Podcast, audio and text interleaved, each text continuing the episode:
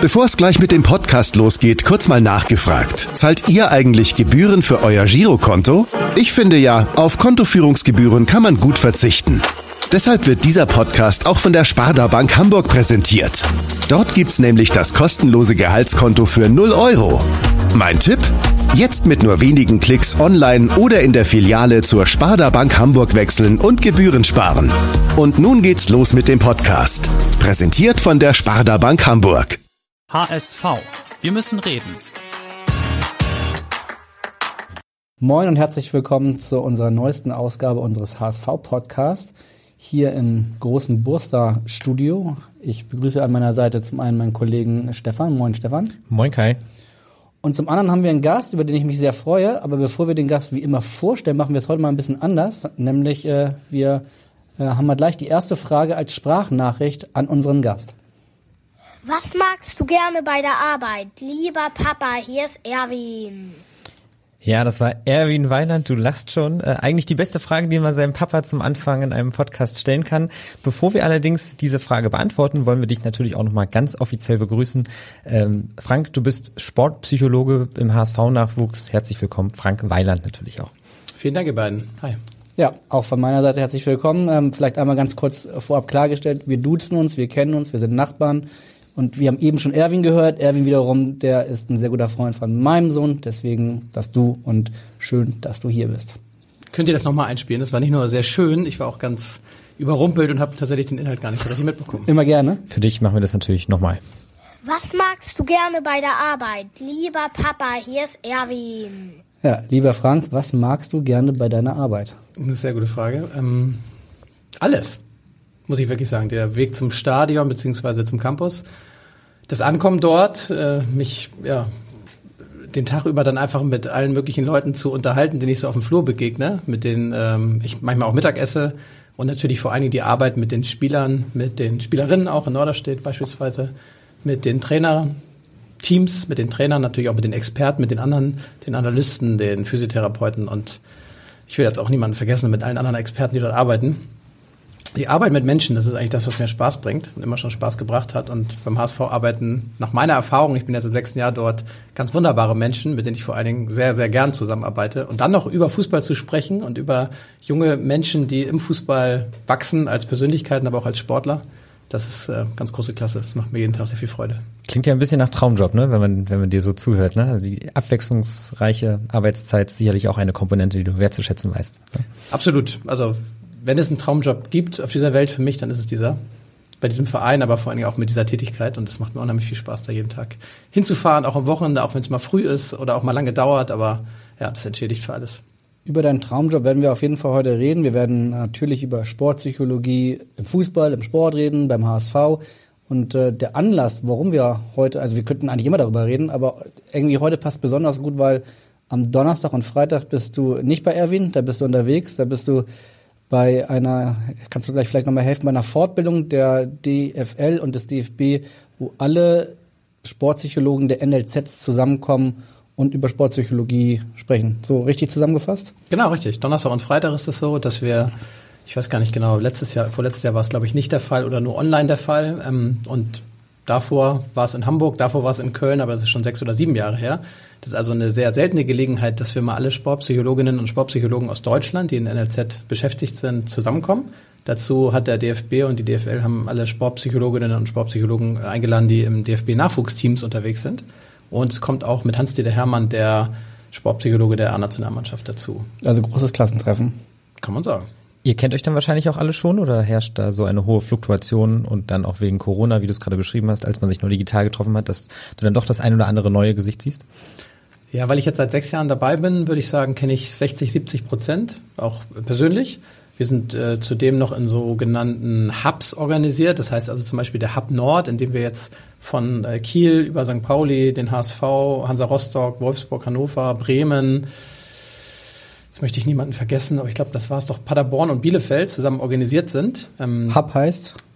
Das bedeutet, ja, jetzt hast du mich erwischt. Das ist so ein englischer Begriff. Ich kannte den vorhin nur aus dem Netzwerk. Da müssen wir euren Techniker gleich mal fragen, was das eigentlich bedeutet. Aber so gedacht ist, dass es fünf ähm, regionale Hubs gibt und äh, die sind dann so organisiert, dass alle NLZ-Sportpsychologinnen und Sportpsychologen zusammenkommen und sich so alle zwei, drei Monate mal online und einmal im halben Jahr auch physisch treffen und bestimmte Themen miteinander austauschen. Die werden vom DFB jetzt nicht vorgegeben, aber es wird so der Rahmen geschaffen, dass wir uns treffen können, dass wir uns organisieren können, dass wir so eine Kommunikationsbasis auch haben über digitale Kanäle und somit dann auch aktuelle Themen besprechen können. Und dabei geht es häufig darum, wie wir arbeiten, wie wir arbeiten wollen in Zukunft und was so die Herausforderungen sind.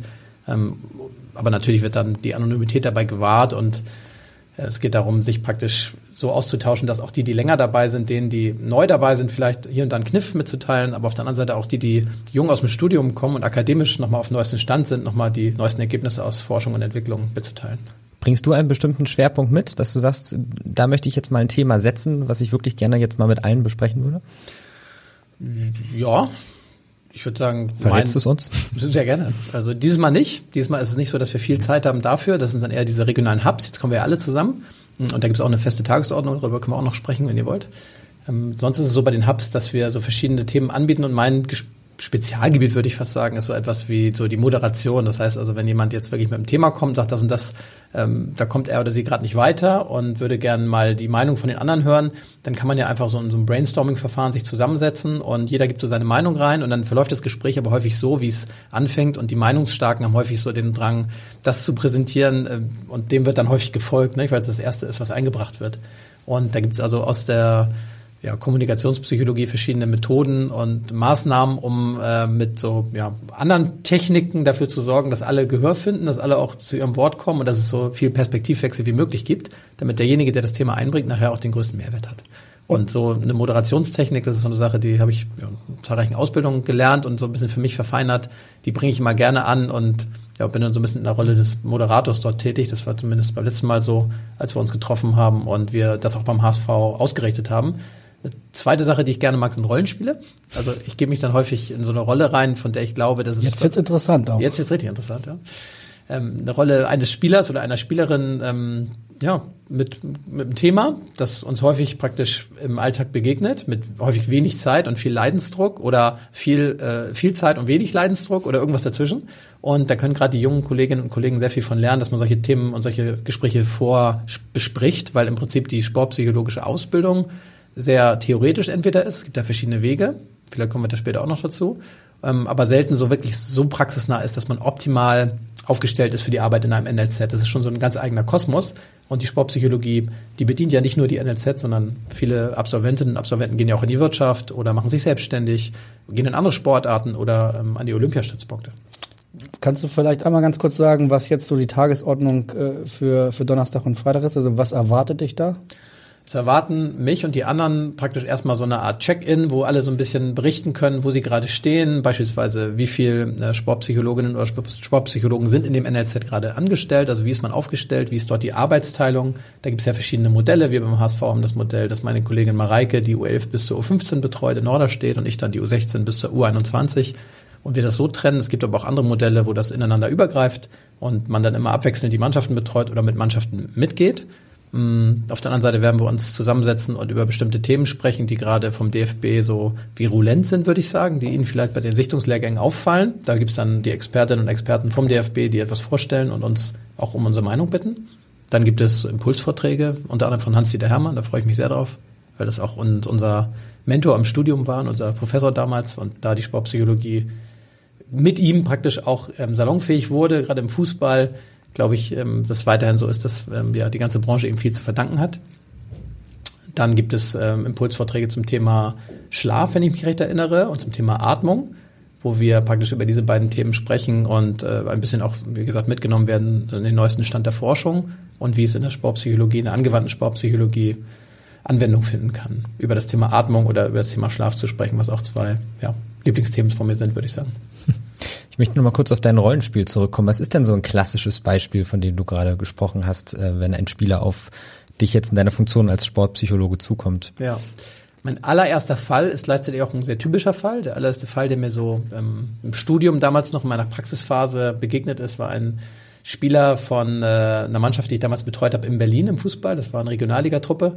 Und der hat tatsächlich darunter gelitten, und das tun viele, dass sie das Gefühl haben, und vielleicht kennt ihr das auch als Hobbyfußballer, als ambitionierter Hobbyfußballer. Das möchte ihr- ich bitte, dass das hinzugefügt wird. ja, das habe ich gemerkt. Das gehörte noch dazu, dass ihr vielleicht kennt ähm, die Situation, dass ihr im Training praktisch fast jeden Ball verwertet, man in so einen richtig guten Flow kommt und das kenn ich äh, gut, das Gefühl. da Tor um Tor erzielt wird oder wenn ihr meinetwegen Torhüter oder Verteidiger seid, dass einfach alles gelingt und dass es im Spiel dann häufig eine Situation ist, wo irgendwas nicht so ganz passt, irgendwas etwas anders ist und ähm, ja, ihr dann vielleicht aus dem Flow kommt, aus der Leichtigkeit kommt und plötzlich das Nachdenken anfängt und vielleicht sogar das Nachdenken über eventuelle Fehler, die euch unterlaufen könnten.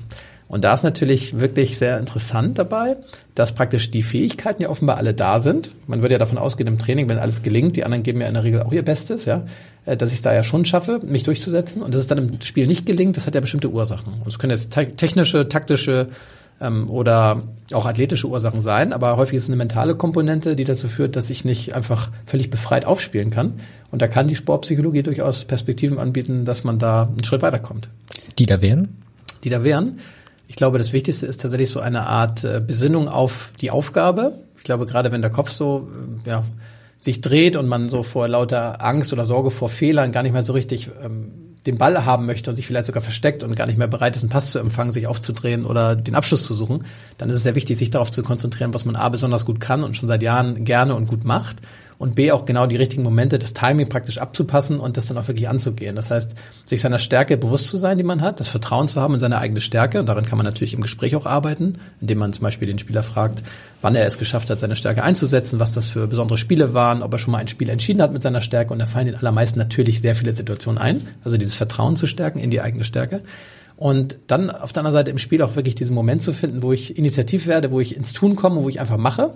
Und wie das gelingt, kann man hier nicht natürlich am Tisch, genau wie wir das nicht besprechen können, äh, entscheiden, sondern da geht es darum, Techniken zu erlernen, damit es auf dem Platz leicht fällt, für den Spieler das umzusetzen. Das heißt zum Beispiel die sogenannte Selbstgesprächsregulation, das ist ein bisschen ja, theoretischer Begriff, der aber nichts anderes sagt als das Gespräch mit sich selbst, also zwischen den beiden Ohren und ganz leise nur mit sich. Das typische Selbstgespräch, das ich auch im Spiel habe, wenn ich vielleicht sage, oh, heute gelingt nichts oder oh, den nächsten Ball, ich verstecke mich lieber, ähm, hoffentlich wechselt mich der Trainer gleich nicht aus. All das, was man vielleicht auch aus dem Amateurfußball kennt, ist tatsächlich auch bei den jungen Profis oder bei den ähm, Profis von morgen der Fall. Ähm, die machen sich natürlich Gedanken, wenn die Dinge nicht so gut klappen, wie sie sich das gewohnt sind, nicht wahr? Und wenn sie dann im Spiel eine Möglichkeit finden, mit sich selbst gut ins Gespräch zu kommen und sich selbst zu motivieren, das können sie immer noch am besten und das ist immer noch am wirksamsten, als wenn es von außen kommt, dann sind sie damit schon mal einen Schritt weiter. Und dann wäre eben gut, wie motiviere ich mich eigentlich selbst? Also beispielsweise gibt es Spieler, die total gerne auf ein Tape, das sie vom Physio sich ähm, vor dem Spiel geben lassen, ein bestimmtes Symbol oder ein Wort, das ihnen Kraft gibt. Was weiß ich, wenn sie glauben, sie sind ein toller Mittelstürmer wie Ibrahimovic, dann schreiben sie sich Ibra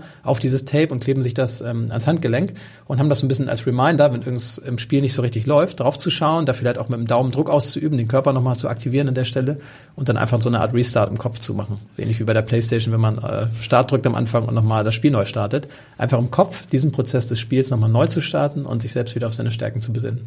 Vielleicht ist das ein ganz guter Moment, wo du mal so einen Einblick geben kannst, wie eigentlich dein Alltag ist. Also als Laie stellt man sich das irgendwie so vor, du hast ein Büro am Campus, da ist eine Couch und die Spieler, die Probleme haben, kommen zu dir und dann reden sie eine halbe Stunde und danach gehen sie wieder. So ist es wahrscheinlich nicht, tippe ich mal. Aber vielleicht kannst du mal ein bisschen sagen, wie ist es beim HSV? Wie arbeitest du mit den Leuten? Was machst du den normalen Tag über? Würde wahrscheinlich Erwin auch interessieren. Absolut. Also zwei Worte, die du jetzt eben genannt hast, die würde ich gerne kurz ähm, fokussieren. Das eine ist Couch und das andere ist Problem. Äh, Ich habe tatsächlich keine Couch. Ich fände es ganz cool, eine Couch zu haben. Florian Kofeld hat mal gesagt, dass er eine Couch bei sich ins Büro gestellt hat. Da ist er weiter als ich. Allerdings nutzt er sie für den Mittagsschlaf, wie ich mal in einem anderen Podcast gehört habe. Fand ich auch ganz spannend. Äh, Ich habe einfach zwei ganz normale Stühle, handelsübliche, die werden mir manchmal auch geklaut, wenn ich mal nicht da bin und jemand braucht die.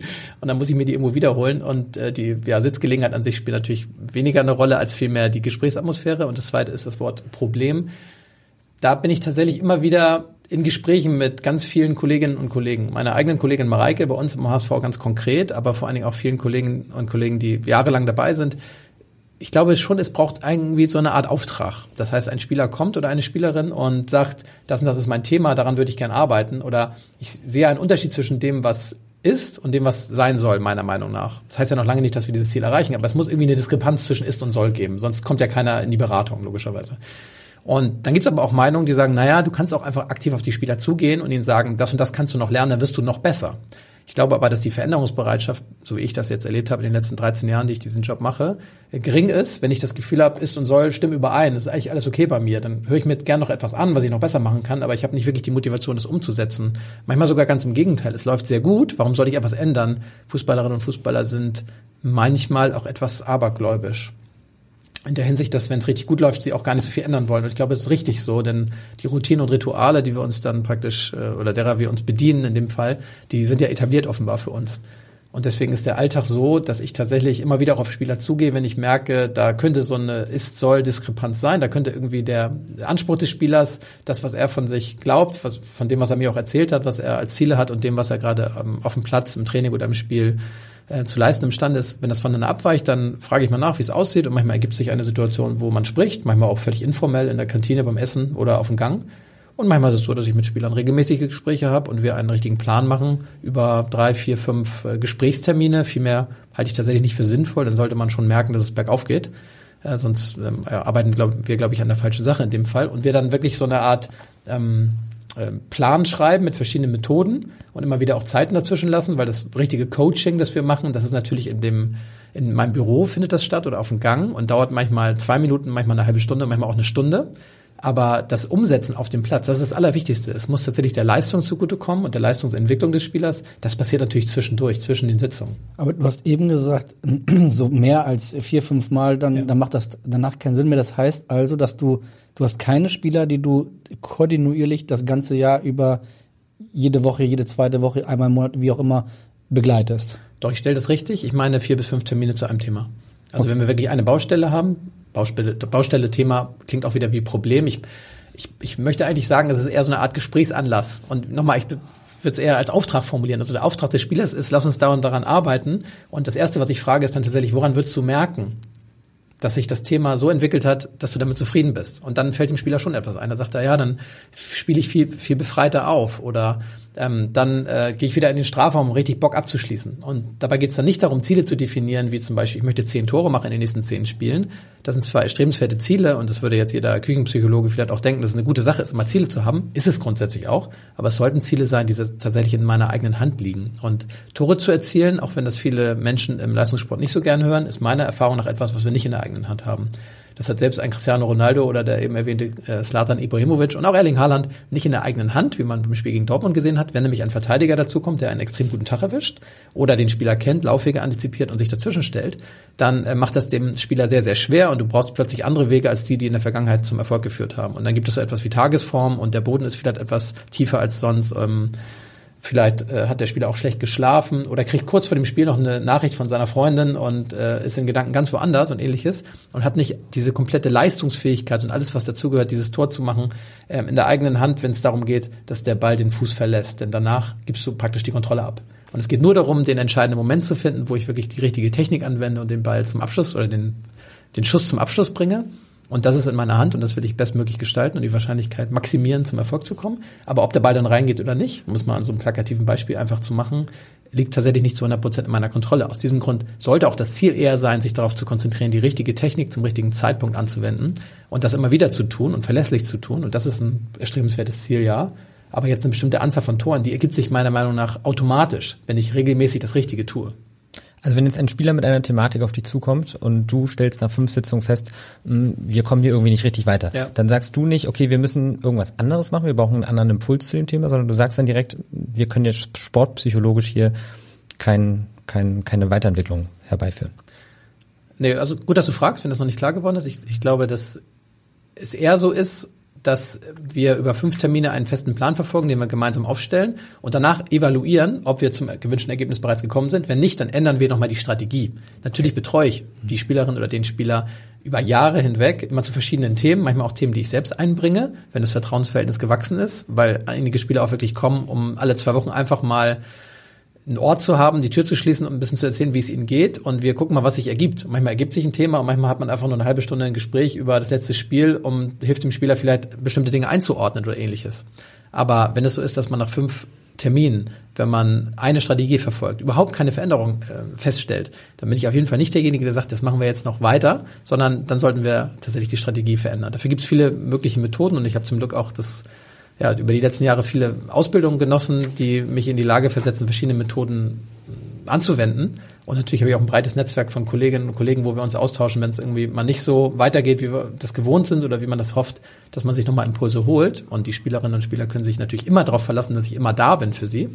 Aber um das richtig zu stellen, ja, nach fünf Sitzungen würde ich immer evaluieren, ob wir praktisch ein Ziel schon erreicht haben. Weil im Leistungssport geht es darum, schnell zu helfen, weil schnell im Fußball bei fünf Sitzungen vielleicht zehn Wochen sind und dann eventuell zehn Spiele, das ist dann häufig schon ein Drittel der Saison.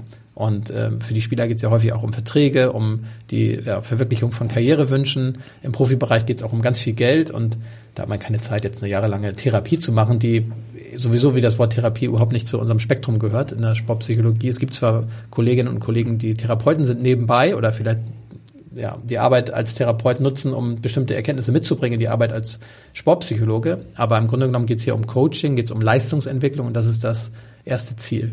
Du hast eben den Ort beschrieben, der, wo dann ein Spieler gerne zu dir kommt und äh, mal die Tür zumacht und abschließt und dann seid ihr in deinem Büro. Es gibt eine Nachfrage zu diesem Ort, zu deinem Büro. Hallo Frankie, hier spricht Olli Kirch, dein HSV-Kollege von der U19. Hm, eine Frage zu überlegen war gar nicht so einfach. Mir ist da doch noch eine Sache eingefallen und aufgefallen, als ich heute noch mal an deinem Büro vorbeiging, was häufiger, sagen wir mal so, relativ eigenwillig sortiert aussieht. Ich habe auch ein passendes Bild angehangen. Ähm, meine Frage dazu wäre, wie genau du den Überblick behältst. Ist es eher nach dem Motto, nur der Kleingeist hält Ordnung, das Genie überblickt das Chaos? Oder bist du selber manchmal überfordert von deinen ganzen Notizen, Flipcharts, Büchern, ähm, Zeichnungen auf dem Whiteboard? So, dass es etwas länger dauert, bis du etwas gefunden hast? Oder sagst du, es sieht zwar relativ chaotisch aus, aber ich habe alles im Griff und weiß direkt, wo etwas zu finden ist.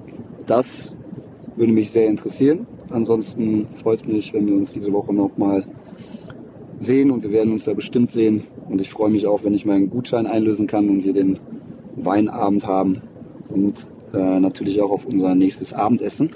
Wenn mich nicht alles täuscht, bin ich an der Reihe und ich habe aber auch schon eine gute Idee, wo wir hingehen können. Ich wünsche noch viel Spaß beim Abendblatt Podcast und wir sehen uns. Liebe Grüße. Ja, das war Oliver Kirch, der Cheftrainer der U19 und äh, er spricht den, dein Büro an, dass äh, er hat mir sogar ein Foto geschickt als Beweis und tatsächlich sah das Foto so ein bisschen aus wie Erwins Kinderzimmer, wenn unsere Jungs Piraten spielen. Also ähm, wie sieht's da aus mit dem Überblick? Außerordentlich gut. Ich habe verschiedene Farben für verschiedene Themen und verschiedene Gesprächspartnerinnen und Partner. Und äh, was ich schon mache, ist, dass wir ein, dass ich einmal die Woche tatsächlich das Whiteboard sauber mache und komplett neu beschrifte. Aber es ist wirklich nach zwei, drei Tagen wieder mega voll. Ich finde es total gut und nachhaltig, Sachen auf dem Whiteboard zu notieren und nicht so sehr auf dem Flip Flipchart.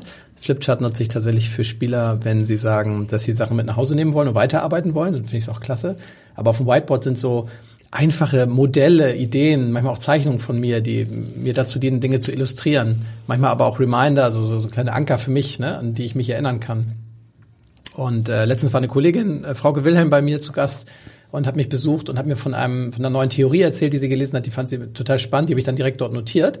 Und wenn ich dann das Whiteboard sauber mache einmal die Woche, dann lese ich das und sage, ach witzig, das wollte ich noch machen und schlag das dann nach oder schreibe es mir ins Handy als Erinnerung, dass ich da nochmal nachgucken will. Das ist ein aus, also ein externer Speicher, könnte man sagen, vom, von meinem Gehirn. Und da notiere ich tatsächlich viele Sachen drauf. Da hat Olli absolut recht. Dazu möchte ich aber sagen, ich hatte ja das Büro erwähnt, das hattest du auch erwähnt, Kai. Ich treffe mich natürlich auch mit Spielern sehr, sehr häufig. In Norderstedt beispielsweise und wir gehen einfach spazieren um die Anlage. Beim Spazieren, generell beim Gehen und bei der frischen Luft, da kann man tatsächlich auch häufig auf gute Gedanken kommen und alles ist so ein bisschen freier und nicht so, nicht so eng, als wenn man sich in so ein kleines Büro setzt und auf seinem Stuhl sitzt und auch die Gedanken sind da freier. Ähm, auf der anderen Seite treffen wir uns auch häufig auch zum Essen, das hat Olli ja angedeutet, also auch mit Trainern, aber natürlich auch mit Spielerinnen oder Spielern. Oder zum Kaffee trinken in der Stadt. Also das Setting, das bestimmen die Akteure, die sich mit mir treffen möchten. Und Also zum Glück, werden zum Glück werden die nur die Stühle und nicht dein Whiteboard geklaut. Das hätte offenbar größere Konsequenzen. Dann. Unbedingt. Das hat unser lieber äh, Facility Manager Robert Ononivu äh, sehr gut festgemacht auf meinen Wunsch hin. Das ist praktisch nicht klaubar. Sehr gut. Ähm, wie ist denn die Zusammenarbeit generell mit den einzelnen HSV-Trainern? Kommt beispielsweise ein Olli Kirch dann auch mal auf dich zu und sagt, hey, schau dir mal hier Spieler XY an, der hat möglicherweise ein Problem, unterhalte ich doch mal mit dem. Ein Thema, vielleicht eine Baustelle, kein Problem, haben wir ja gelernt. Haben wir schon was gelernt, ne? Wunderbar. Ähm, ja, ist tatsächlich so, dass das ein großes Thema ist in der Sportpsychologie. Die Frage ist, wie eng arbeitet man mit den Trainern zusammen? Es gibt ja zwei Modelle. Das eine Modell wäre, man ist nur für die Spieler zuständig und die Trainer wissen nichts davon, mit wem man irgendwas äh, arbeitet. Das hat den Vorteil, dass die Spieler, wenn sie das so wertschätzen und auch beobachten, maximales Vertrauen aufbauen können, weil sie keine Sorge haben müssen, dass man irgendwas ausplaudert. Das zweite ist, dass die Trainer natürlich sagen können, ich brauche eigentlich die Sportpsychologie nur für mich. Das heißt, ich möchte reflektiert werden und möchte besser werden in dem, was ich tue. Und äh, für die Spieler soll es eigentlich nur am Rande äh, beobachtbar sein. Und irgendwo dazwischen liegt dann das, was ich glaube, was der richtige Weg sein kann. Auf der einen Seite für die Spieler Ansprechpartner zu sein, auf der anderen Seite für die Trainer, aber tatsächlich mit dem einen nicht über den anderen zu reden. Das ist mir ganz wichtig. Also natürlich erfährt kein Trainer etwas über Dinge, die ich mit Spielerinnen oder Spielern bespreche, ganz klar. Auf der anderen Seite erfährt natürlich auch kein Spieler etwas, was ich mit den Trainern bespreche, ist auch logisch. Und diese Vertraulichkeit, die ist gewahrt und der Vertraulichkeit ist sich auch jeder bewusst. Das spreche ich immer als erstes aus, wenn wir in die Arbeit gehen miteinander. Gleichzeitig ist es so, dass Trainer natürlich manchmal ein Anliegen haben und wirklich sagen, also dieser Spieler, der ist so gut im Training und ich weiß nicht, ob du schon mit dem arbeitest, aber bei dem wäre das total wichtig, mit dem mal zu sprechen. Es könnte ihm richtig helfen. Das wäre so meine Idee. Und, und aber das ist total wertvoll und dann kann der Trainer das äußern und sage ich, das nehme ich zur Kenntnis. Danke für den Hinweis. Das nehme ich auf. Würde jetzt aber nicht dem Trainer darüber äh, Bericht erstatten, dass ich dann beispielsweise eine Woche später, ja, ich habe jetzt schon zweimal mit ihm gesprochen, also das sollte sich jetzt wirklich langsam bessern oder ähnliches. Selbst das würde ich tatsächlich nicht tun. Da bin ich vielleicht auch ein bisschen oldschool, weil ich schon glaube, das sollte immer die Entscheidung des Spielers bleiben. Meine Erfahrung ist tatsächlich, Spieler merken das, wenn, wenn sie geschickt werden oder wenn ich geschickt werde, um mit ihnen zu sprechen. Und da kann ich mir noch so gute Argumente einfallen lassen letztlich wird das immer ein fremder Auftrag bleiben und nicht der Auftrag des Spielers sein. Was ich aber schon transparent mache, ist dann zu sagen, dein Trainer hat gesagt, ähm, es könnte eine gute Idee sein, mit dir zu sprechen und äh, ich wollte dir einfach mal vorstellen, was ich so tue. Hier sind so drei, vier Dinge, die ich in der Vergangenheit gemacht habe mit anderen Spielern.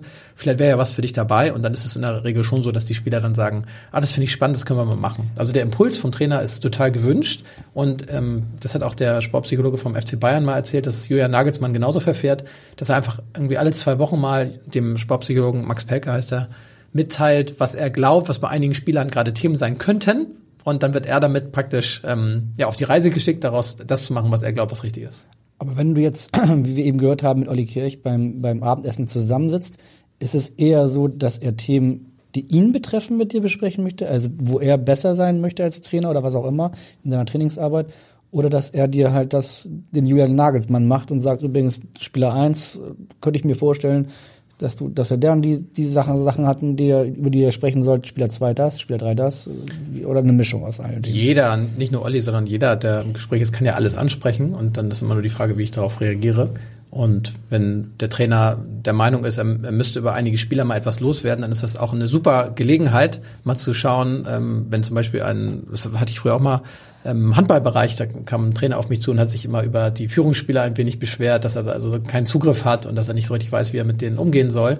Und dann ist es ja auch total legitim, dass ich dann in die Rolle desjenigen schlüpfe, äh, der ihm hilft, praktisch diese Aufgabe für sich besser zu absolvieren, praktisch oder anzugehen. Und dann so eine Art ähm, Multiplikatoreffekt zu nutzen, dass du den Trainer berätst darin, wie er mit den Spielern arbeitet. Und so kannst du dann auch Einfluss auf die Arbeit mit den Spielern nehmen, ohne mit den Spielern direkt zu sprechen. Aber wenn der Trainer einfach klarer ist und auch eine bessere Orientierung hat und vielleicht auch Methoden und Tools in die Hand bekommt, dann ist es tatsächlich auch so, dass es ihm leichter fällt, die Arbeit mit seinen Spielerinnen oder Spielern anzugehen. Ich würde aber sagen, äh, dass es im Detail jetzt auch mit, was mit Olli äh, besprochen wird, eine Sache ist, die du ihn gerne fragen kannst, wenn er hier mal im Podcast ist. Da bin ich mal gespannt, wie er antwortet. Absolut. Haben wir direkt auch eine Aufgabe mitbekommen. Ähm, einige Spieler haben ja auch ihren eigenen Mentaltrainer. Worin liegt denn für dich der größte Unterschied? Ähm, ja, also erstmal das Wort Mentaltrainer. Ich weiß nicht genau, ob wir jetzt praktisch über dasselbe sprechen, aber da wäre es vielleicht für die Hörerinnen und Hörer interessant, das nochmal ein bisschen zu definieren. Ähm, das ist tatsächlich jetzt ja kein geschützter Begriff. Also wenn ihr wollt, könnt ihr morgen auch als Mentaltrainer auf die Straße gehen und äh, eure Brötchen damit verdienen, wenn ihr Kundschaft findet. Es ist so, dass die Sportpsychologie schon so definiert ist, dass man entweder aus der psychologischen Richtung kommt mit Bachelor und Master oder meinetwegen noch Diplom oder aus der sportwissenschaftlichen Richtung kommt und dann mit einer Zusatzausbildung praktisch als Sportpsychologe äh, bezeichnet werden kann. Und das Mentaltrainer etwas ist, was jetzt auch jeder andere tun kann. Und die können maximal gut qualifiziert sein oder praktisch überhaupt nicht qualifiziert sein. Und es ändert auch äh, gar nicht so viel häufig an der Qualität der Arbeit, glaube ich, sondern es ändert häufig etwas daran, wie das Ganze ähm, gesehen wird. Weil die Qualität der Arbeit hängt nachher davon ab, wie ich die Beziehung gestalte mit meinen Athletinnen und Athleten, welche Methoden ich nutze, welche Erfahrungen ich einbringe und wie ich auch diese Rolle verstehe. Ähm, das kann man nicht über einen Kamm scheren natürlich. Da gibt es super Mentaltrainer und dann gibt es ganz fürchterliche, die die Branche in den Verruf bringen in irgendeiner Form. Ähm, aber auf der anderen Seite ist es so, dass ich glaube, ich wirklich sagen kann, die Arbeit von einem Mentaltrainer unterscheidet sich von der Arbeit eines Sportpsychologen schon, dass wenn jemand wirklich sich nur Mentaltrainer nennt und keine sportpsychologische Ausbildung hat, einfach weniger akademische, wissenschaftliche Erkenntnisse möglicherweise gelernt wurden, weniger vielleicht auch Methoden genutzt werden, die in der Psychologie etabliert sind. Aber das ist jetzt, ja, wie gesagt, ohne alle über einen Kamm scheren zu wollen, nur so eine Einschätzung über die letzten Jahre. Ähm, trotzdem gibt es ganz wunderbare Menschen, die sich als Mentaltrainer verdingen und dort tolle Arbeit machen. Und da habe ich so die psychologische Forschung der letzten Jahre auch so verfolgt und auch meine Erfahrung, dass wirklich diese Beziehungsebene, die man hat zu seinen Klienten, deutlich wichtiger ist als die eigene Qualifikation oder die Methode, ähm, die man nutzt, sondern diese Beziehungsebene und auch die Veränderungsbereitschaft des Klienten oder der Klientin, das ist das Entscheidende, mit der man arbeiten kann. Dann kann man Leute über Kohlen laufen lassen und das ist auch immer sehr medien- und öffentlichkeitswirksam und äh, muss nicht unbedingt einem Psychologielehrbuch entsprechen, kann aber total gut helfen und kurzfristig sowieso. Aber das heißt, die pauschale Frage ist schwer zu beantworten, ob du das gut oder schlecht findest oder ob du das, ob du einem Spieler zuraten würdest oder abraten würdest, auf einen Mentaltrainer zu setzen. Ich habe in den letzten 13 Jahren, glaube ich, würde ich schon sagen, 30, 40 Spieler kennengelernt, die mir gegenüber gesagt haben, dass sie mit einem Mentaltrainer oder einer Mentaltrainerin zusammenarbeiten. Ähm, zum Teil, weil diese Spieler von kleineren Vereinen kamen und sehr ambitioniert waren und dann jemanden gefunden haben, dem sie auch vertraut haben, nachdem sie dann praktisch zum Beispiel zum HSV gekommen sind. Oder weil sie vielleicht wirklich schätzen, dass sie eine Person haben außerhalb des Fußballumfelds, die Person, die vielleicht eben nicht mit den Trainern spricht und in den Augen der Spielern dann vielleicht unvoreingenommener ist. Manchmal ist es auch so, dass Beratungsagenturen eigene Mentaltrainer beschäftigen mhm. und die sozusagen ähm, schon mit den Themen sozusagen belegen, die die Berater eher sehen, weil sie vielleicht denken, sie sind ja auch ganz gute Fußballtrainer und ähm, haben ein Auge für den Spieler und haben vielleicht ein besseres Auge als der Trainer, der 25 Spieler im Blick hat und, und können die richtigen Aufgaben an den Mentaltrainer delegieren. Und auch das ist total kann total sinnvoll sein. Ich würde immer gern wissen, ungefähr was gemacht wird, damit praktisch ich so weiß, wo ich ansetzen kann. Und dann merke ich auch mal wieder die Unterschiede. Diese Mentaltrainer arbeiten meistens, wie ich das wahrgenommen habe, eher so an so was wie Motivation, also wie pushe ich mich vor Spielen oder wie bringe ich mich in die richtige Stimmung vor dem Training oder wie konzentriere ich mich nur auf mich selbst. Also das sind Dinge, die enorm gut sind, die werden nicht in der Schule vermittelt und äh, dann ist es doch super, wenn die jemanden haben, die Spieler, dem sie vertrauen, der ihnen so etwas vermittelt. Und dann gibt es Bereiche, die von diesen Experten nicht so gut abgedeckt werden, vielleicht so etwas wie den Umgang mit schweren Verletzungen und so ein bisschen das Thema nachhaltige, langfristige Arbeit, wir hatten es vorhin, an bestimmten Themen mit einer Methodenvielfalt und dann ergänze ich da aber auch gern. Also da bin ich überhaupt nicht äh, beleidigt, wenn jemand sagt, ich arbeite mit mit einem Mentaltrainer zusammen, dann ist meine erste Frage eher, welche Bereiche würdest du gerne zusätzlich noch abdecken? Und hier ist ein kleines Potpourri an Dingen, die wir machen könnten. Und dann arbeiten wir häufig ganz fruchtbar zusammen, ohne dass ich diese Mentaltrainer jemals kennenlerne. Wir wollen wieder zurück zu deinem Job kommen. Äh, Sportpsychologen sind ja verpflichtend in Nachwuchsleistungszentren, bei den Profis hingegen nicht. Und zu diesem Themenkomplex haben wir gleich zwei Nachfragen. Die erste kommt von einem deiner Kollegen, der vor ein paar Jahren mal beim HSV war, bei den Profis und zuletzt auch beim FC St. Pauli. Hallo lieber Frank, hier ist dein Kollege Christian Spreckels von der Uni Hamburg. Ich habe eine Frage an dich und zwar, wie stehst du denn dazu als Psychologe, beim HSV, dass oftmals die Betreuung von Fußballspielern, die dann in den Profibereich gehen, dann, nachdem sie aus dem NLZ rausgehen, zu Ende ist. Also die psychologische Betreuung sozusagen mit dem Profi-Dasein aufhört. Da hätte ich gerne deine Meinung dazu. Alles Gute und bis bald. Tschüss. Ja, das war Christian Spreckels. Ich glaube 2017 meine ich war er beim HSV unter äh, Markus Giesel, wenn ich mich richtig erinnere. Jetzt zuletzt beim FC St. Pauli. Und als ich die Frage gehört habe, hat sich mir die Frage gestellt: Stimmt das denn überhaupt? Weil ich hatte ein Beispiel. Der hat das selber mal im Interview erzählt. Robin Meissner ähm, war ja im Nachwuchs und mhm. kam dann zu den Profis. Und mhm. ich glaube, dass du ihn immer noch betreust. Der ist ja jetzt gerade ausgeliehen äh, an Viktoria Köln also da hat das ja nicht aufgehört, die Betreuung, als er den Sprung zu den Profis gemacht hat. Oder vielleicht kannst du mal aufklären. Also Robin hat das auf jeden Fall in einem Interview ähm, kenntlich gemacht, dass wir zusammenarbeiten, ähm, auch als er noch, als er schon bei den Profis war. Hm. Es gibt natürlich die Spieler, die ich im Nachwuchs betreue und die dann in den Profibereich vorstoßen und die natürlich meine Nummer haben, mich kennen und wir haben eventuell in der Vergangenheit schon an verschiedenen Themen zusammengearbeitet. Oder die Spieler erinnern sich daran, ah, da war doch jemand und können dann auf mich zukommen, weil sie den kurzen Weg haben. Dann gibt es auch Spieler, die dort in der Kabine der Profis beispielsweise davon berichten oder auf Nachfrage berichten, dass sie mich kennen und so kommt auch teilweise ein Kontakt zustande und das Angebot ist natürlich auch für die Spieler aus dem Profibereich da. Also da ist ja ist nicht so, dass ich dann sage, ich habe hier keine Zeit für dich oder ich bin für dich nicht zuständig, denn das muss man bei allem Respekt auch für die Regularien sagen, die entweder vorschreiben oder es nicht mehr vorschreiben. Da bin ich gar nicht so sicher, ob es immer noch verpflichtend ist, dass ein Sportpsychologe an den NRZ ähm, tätig sein muss. Da habe ich auch schon verschiedene Sachen gehört. Ähm, da bin ich auch mal gespannt auf die DFB-Tagung da muss ich schon sagen, dass es schon so ist, dass tatsächlich dieser Faktor, dass äh, jetzt habe ich ein bisschen den Faden verloren, ehrlicherweise. Die Frage war, ob das überhaupt noch so ist, äh, dass äh, es aufhört sozusagen. Ja. Und äh, bei Robin Meissner wäre ein Beispiel, und du hast ja auch eben geschildert, dass das nicht immer so ist. Und die Frage von Christian Speckels war, wie du das, glaube ich, findest, dass es quasi aber äh, an der Schwelle zum Profi-Dasein ja. dann, äh, dann ähm, ja. aufhört deine Arbeit. Ja, danke. Meistens. Danke, dass du nochmal aufgegriffen hast. Ähm, also ich erlebe es nicht so, sondern bei uns ist es tatsächlich so, die Spieler essen bei uns in der Mensa und man läuft sich ständig über den Weg. Also bei uns muss keiner fürchten, dass diese Betreuung aufhört.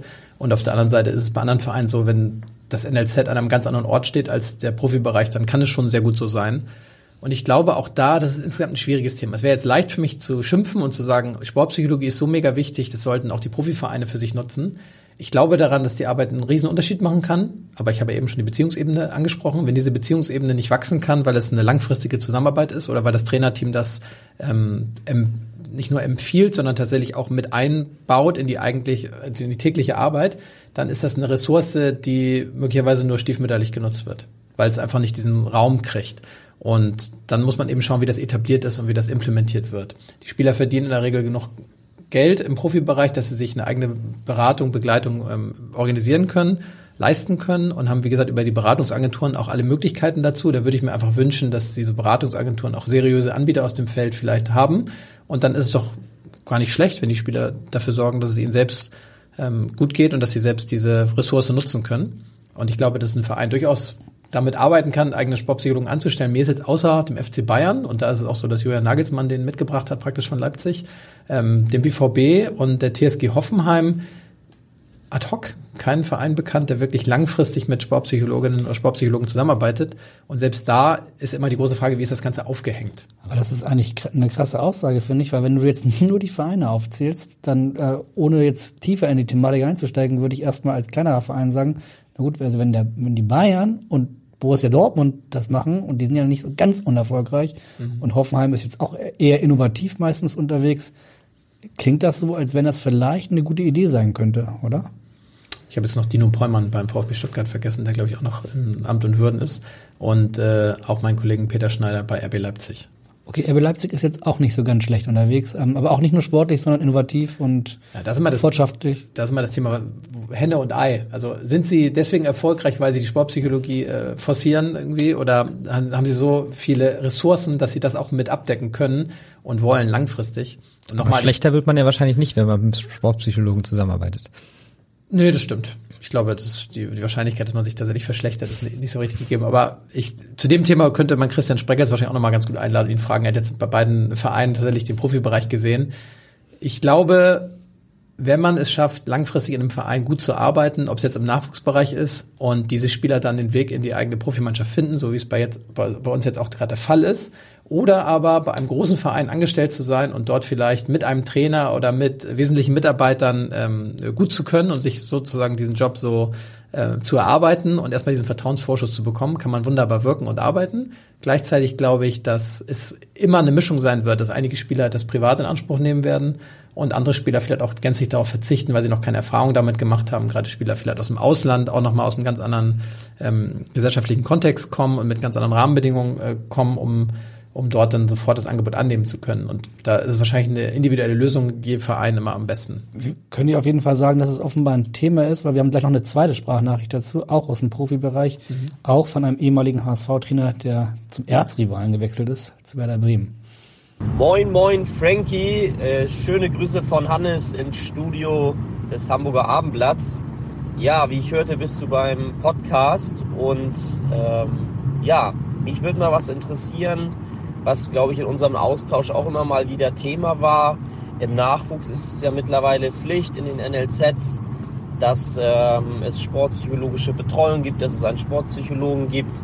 Im Profibereich kann ja jede Mannschaft, jeder Verein selber noch entscheiden, ob er das macht oder nicht.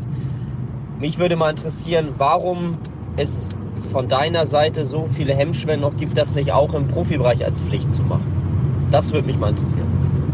Ja, gibt es eine Hemmschwelle bei den Fußballprofis in Sachen Sportpsychologie?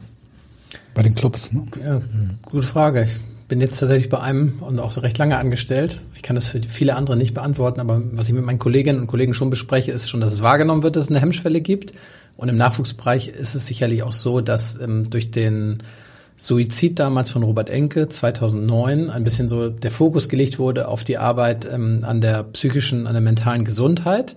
Und dieses eigentliche Thema der Sportpsychologie, äh, das es schon viel, viel länger gibt, die Leistungsentwicklung und auch äh, dieses Abrufen der Leistung zum definierten Zeitpunkt, das zu ermöglichen, ein bisschen in den Hintergrund gerückt ist. Und solange in den Köpfen noch so etwas vorherrscht wie das hat was mit Schwäche zu tun, das hat was mit Problemen zu tun, wenn wir die Sportpsychologie in Anspruch nehmen, ist es in, enorm schwierig und deswegen ist, glaube ich, auch dieser Begriff des Mentaltrainers so attraktiv und so sexy, weil es so etwas suggeriert wie, ja, da arbeite ich an meiner Mentalität. Ja, das ist kein psychologisches Thema, da geht es nicht um ein Problem oder ein Trauma oder sonstiges, was die Menschen sich vielleicht überlegen, sondern da geht es tatsächlich darum, sich zu trainieren. Und deswegen würde ich auch immer sagen, dass Sportpsychologie auch sportpsychologisches Training genannt werden sollte, immer wieder im ähm, im Alltag. Und ich habe auch viele Spieler, die kommen zu mir und sagen, ich habe ja wieder Mentaltraining, wann treffen wir uns wieder? Ich habe nächste Woche doch wieder bei dir Mentaltraining und das lasse ich dann auch so stehen.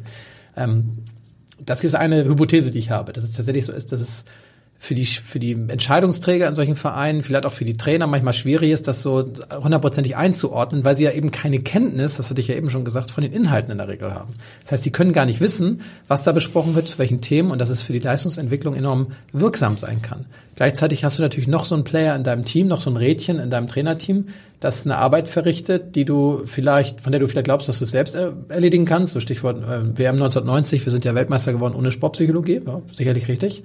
Und trotzdem ist es in der heutigen Zeit, glaube ich, einfach zeitgemäß auf diese Komponente zurückzugreifen oder könnte fahrlässig sein, langfristig, darauf nicht zurückzugreifen. Es wäre ja ganz einfach, äh, bei Lizenzierung das mit als Aspekt aufzunehmen. Deswegen nochmal die Nachfrage. Würdest du dich dafür aussprechen, dass man es verpflichtend macht? Auf keinen Fall. Warum nicht? Weil es dann zu einer Verpflichtung würde und weil dann die Rolle eine ist, äh, die man abdecken muss und für die man einen Platz finden muss und es nicht intrinsisch motiviert freiwillig passiert. Ich glaube, wir haben die Aufgabe, ich für mich, mehr kann ich nicht kontrollieren, darüber hatten wir ja schon gesprochen, um mit meinen Kollegen dafür zu kämpfen, dass immer mehr in Fußball, aber auch von ganz anderen Sportarten, ich habe ja lange auch im Hockey gearbeitet und in diversen anderen Sportarten, wo es zum Teil deutlich etablierter ist, schon mit der Sportpsychologie. Wir haben die Aufgabe, einfach richtig gute Pionierarbeit zu leisten, denn die ist tatsächlich noch nicht abgeschlossen, obwohl Hans-Dieter Hermann bei der Nationalmannschaft mittlerweile seit, ich glaube, 18 Jahren zum Trainerteam gehört, ist das im Fußball, im Business noch nicht so etabliert. Und wir haben die Aufgabe, das durch gute Arbeit einfach ähm, sagen wir mal, die Wahrscheinlichkeit zu erhöhen, dass immer mehr darauf zurückgegriffen wird. Vielleicht kannst du noch einmal kurz aufklären für unsere Hörer. Verpflichtend hieße ja äh, aus meiner Sicht nur, dass es das Angebot eben geben muss, aber nicht, dass jeder Spieler zwingend es auch in Anspruch nehmen muss. Also man kann ja nicht Spieler verpflichten, sich ja. mit dir regelmäßig zusammenzusetzen. Das geht ja rein arbeitsrechtlich, glaube ich, gar nicht. Nee.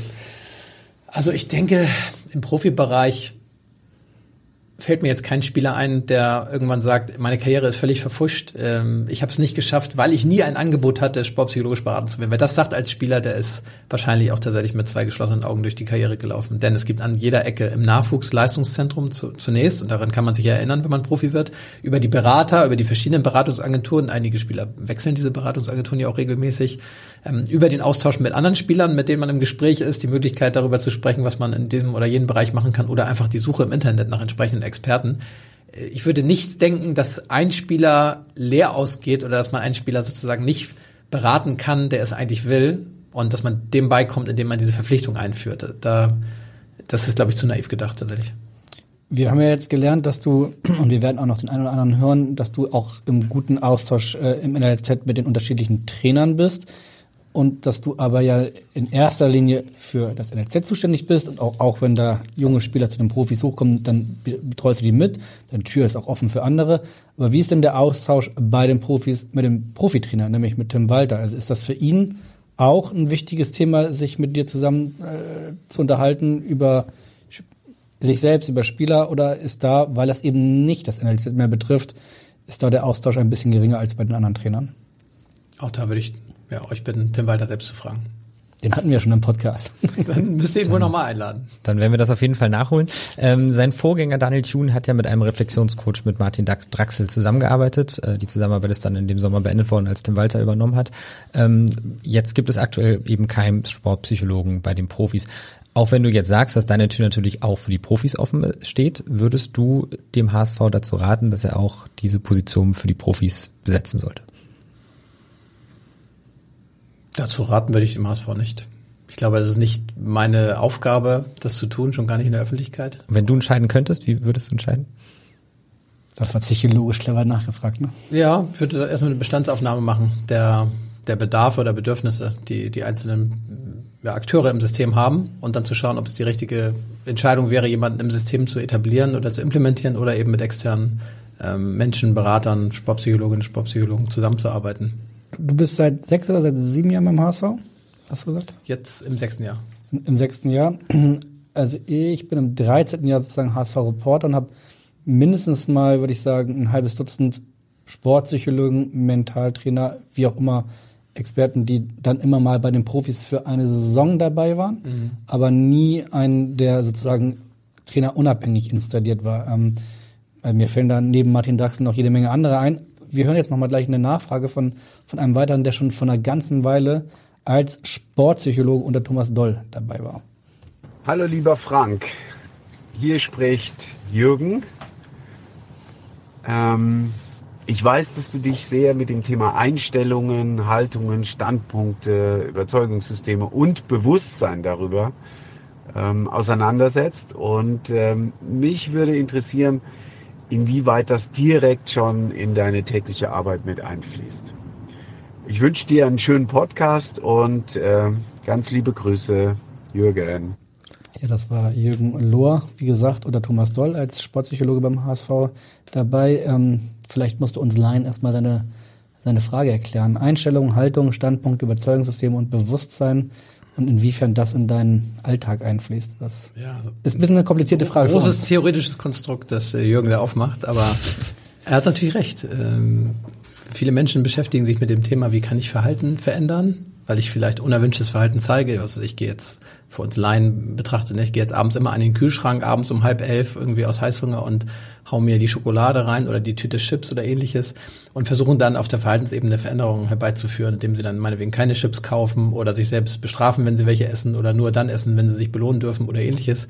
Und äh, die Arbeit, die, die Jürgen äh, macht und äh, bei der ich ihn manchmal begleiten darf auf Führungskräfteseminaren, ist, äh, dass wir tatsächlich so daran arbeiten und das tue ich auch ganz viel mit den Spielern natürlich, weil ich das für, für, für essentiell heiß, äh, halte, dass man praktisch erstmal an die Einstellung Bewusstseinsfrage geht, was will ich überhaupt erreichen und was ist überhaupt meine Vorstellung von einem, äh, von, von mir selbst, von meiner Person in der Zukunft auf äh, einen bestimmten Moment mal getrimmt. Ich gehe zum Kühlschrank und äh, ich will mich selbst davon, davon abhalten, dann zur Schokolade zu greifen, meinetwegen. Ist das das, was ich will? Oder will ich einfach grundsätzlich mich frei fühlen und frei die Entscheidung treffen und mich nicht davon ähm, drängen lassen, dass die Schokolade im Kühlschrank liegt und irgendwie in eine Abhängigkeit zu kommen, davon dahin gehen zu müssen und zuzugreifen, nur weil ich es jeden Tag kann, mache und in so alten Mustern mich unter mich bewege. Und da zu gucken, wie entstehen eigentlich solche Einstellungen, wie entsteht eigentlich Haltung und was ist eine sinnvolle Haltung aufs Leben gesehen und natürlich, was die Sport angeht, jetzt praktisch, was ist eine sinnvolle Haltung, in ein Spiel zu gehen. Und da habe ich ja vorhin schon ausgeführt, wenn ein Spieler ins Spiel geht mit der Haltung, äh, oder mit der Einstellung, ich mache heute auf jeden Fall drei Tore, dann ist das richtig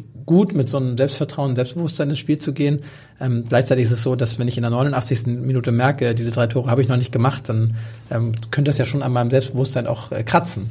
Wenn ich aber mit der Einstellung und Haltung reingehe, ich gebe in jeder Szene 100 Prozent, ich mache es mal ganz plakativ und einfach, dann kann ich das ja in jeder Szene leisten. Und wenn ich das einmal nicht schaffe, dann kann ich dahin wieder zurückkehren. Also es ist praktisch etwas total gut Handlungsleitendes und hilft mir praktisch mit der richtigen Einstellung auf Sachen raufzugehen, ohne immer das zwingend, äh, zwingend das Ergebnis zu erzielen, das ich mir vornehme.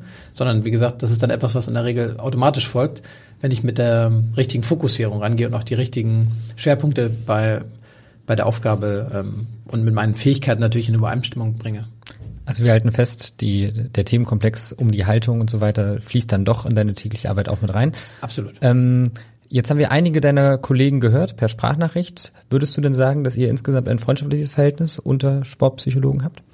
Insgesamt schon, denke ich. Ja. Das ist für, für andere Menschen vielleicht etwas befremdlich auch, wenn das doch so attraktiv wäre, dass man sich auch viel austauscht darüber, mit wem hast du denn gearbeitet oder äh, was waren denn so die größten Schwierigkeiten ähm, in, in deinem Beruf oder warum hat es da und da denn nicht hingehauen oder so etwas. Aber ich muss sagen, dass es da unheimlich äh, diskret zugeht und wir sind auf, sagen wir mal, kollegial bis, bis freundschaftlichen Ebene sehr gut miteinander in Verbindung und man trifft sich auch mal wieder mal auf Kongressen oder Fortbildungen, ohne dass in irgendeiner Form die alltägliche Arbeit thematisiert wird oder da irgendwie so etwas wie Neugier zum Tragen kommt. Also es gibt sicherlich mal Fragen, die man stellen kann, wenn man gespannt ist auf die Haltung eines anderen Menschen. Nochmal, wir sind ja viel beim Thema Haltung und Einstellung.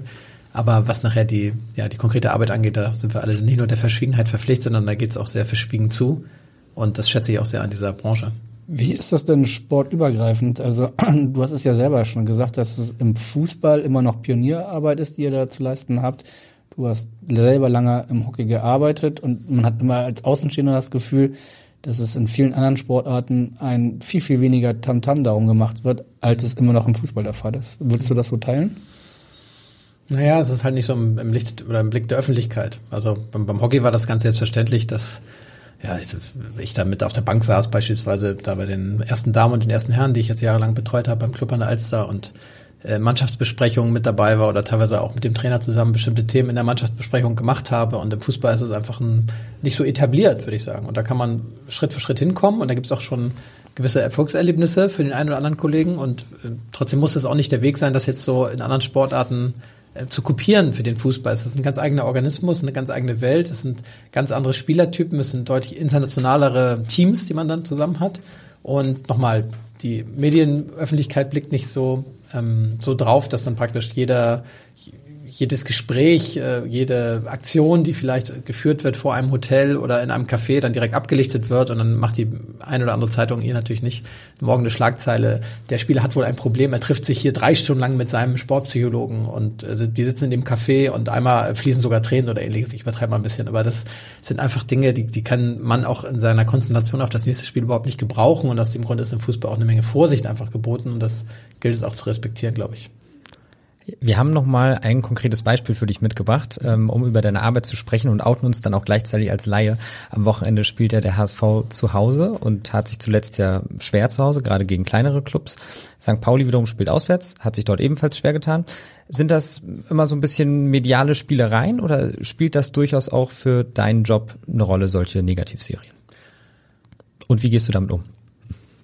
Ich glaube, ich würde auf gar keinen Fall behaupten, dass ich die Sachen jetzt klarer sehe als alle Beteiligten. Und deswegen ist es an, an den Beteiligten selbst ähm, einzuschätzen, ob es sie in irgendeiner Form belastet. Wenn ein Spieler zu mir käme und sagen würde, ich habe ein bisschen Sorge beim nächsten Spiel, oder ich habe Schiss vom nächsten Spiel, wir haben jetzt dreimal nacheinander äh, zu Hause oder auswärts verloren und ich will nicht, dass das nochmal passiert und ich glaube wirklich, da liegt ein Fluch auf mir, ich schaffe es einfach nicht, meine Leistung abzurufen zu Hause, dann ist das doch ein super Anlass, um ins Gespräch zu gehen. Und dann finden wir sicherlich eine Methode, dass dem Spieler danach ähm, damit besser gehen kann, dass er zuversichtlich in dieses Spiel gehen kann. Wenn aber keiner das thematisiert und die Zeitung das einfach nur äh, nutzt, um so als Story vielleicht äh, etwas zu kreieren, was sich gut liest und was auch bei den Leserinnen und Lesern so eine Art Vorfreude erzeugt auf das Spiel. Ich meine, wenn es keinen Spannungsbogen dafür gäbe, dann würde ja keiner das Spiel einschalten. Das ist ja wichtig, dass man das auch dementsprechend ankündigt, dann eben medial. Dann äh, ist es für die Mannschaften möglicherweise kein Thema. Aber da kann ich nicht in das Innenleben weder des einen noch des anderen, des anderen Vereins gucken und sagen, wie es global im ganzen Verein wahrgenommen wird. Aber es gibt natürlich die Situation, dass Trainer kommen und sagen, ich habe das Gefühl, die Mannschaft ist etwas verunsichert. Ähm, wollen wir nicht mal zu dem Thema einen Workshop machen oder hast du die Idee, was ich in meiner Ansprache anders machen kann? Oder kannst du nochmal mit den Führungsspielern sprechen zu dem Thema? Und dann könnte man überlegen, ob das eine sinnvolle Sache sein könnte. Aber am Anfang steht immer, das hatte ich ja vorhin schon gesagt, der Auftrag, also das Anliegen, wirklich auch diese, diese Diskrepanz. Es ist so, es sollte eigentlich anders sein und jetzt wollen wir nochmal was machen. Wenn das nicht besteht, dann gibt es auch keinen äh, Handlungsdruck und alles andere wäre Aktionismus, glaube ich. Also ganz simpel zusammengefasst, es gibt eigentlich kein Thema, das es nicht gibt. Genau. Aber trotzdem nochmal nachgefragt auf Stefans Frage, jetzt ohne jetzt bei dem konkreten Beispiel jetzt, dass du Tim Walter helfen müsstest, aber sowas wie eine Negativserie gibt es ja immer wieder im Fußball. Mhm. Ähm, ist das eine Sache, die man aus deiner sportpsychologischen Sicht als Trainer dann ansprechen sollte und Ängste, Sorgen, was auch immer nehmen sollte? Oder sollte man das auf gar keinen Fall ansprechen, weil man sonst viel zu sehr vielleicht den Fokus auf eben diese mediale Diskussion der Negativserie legt?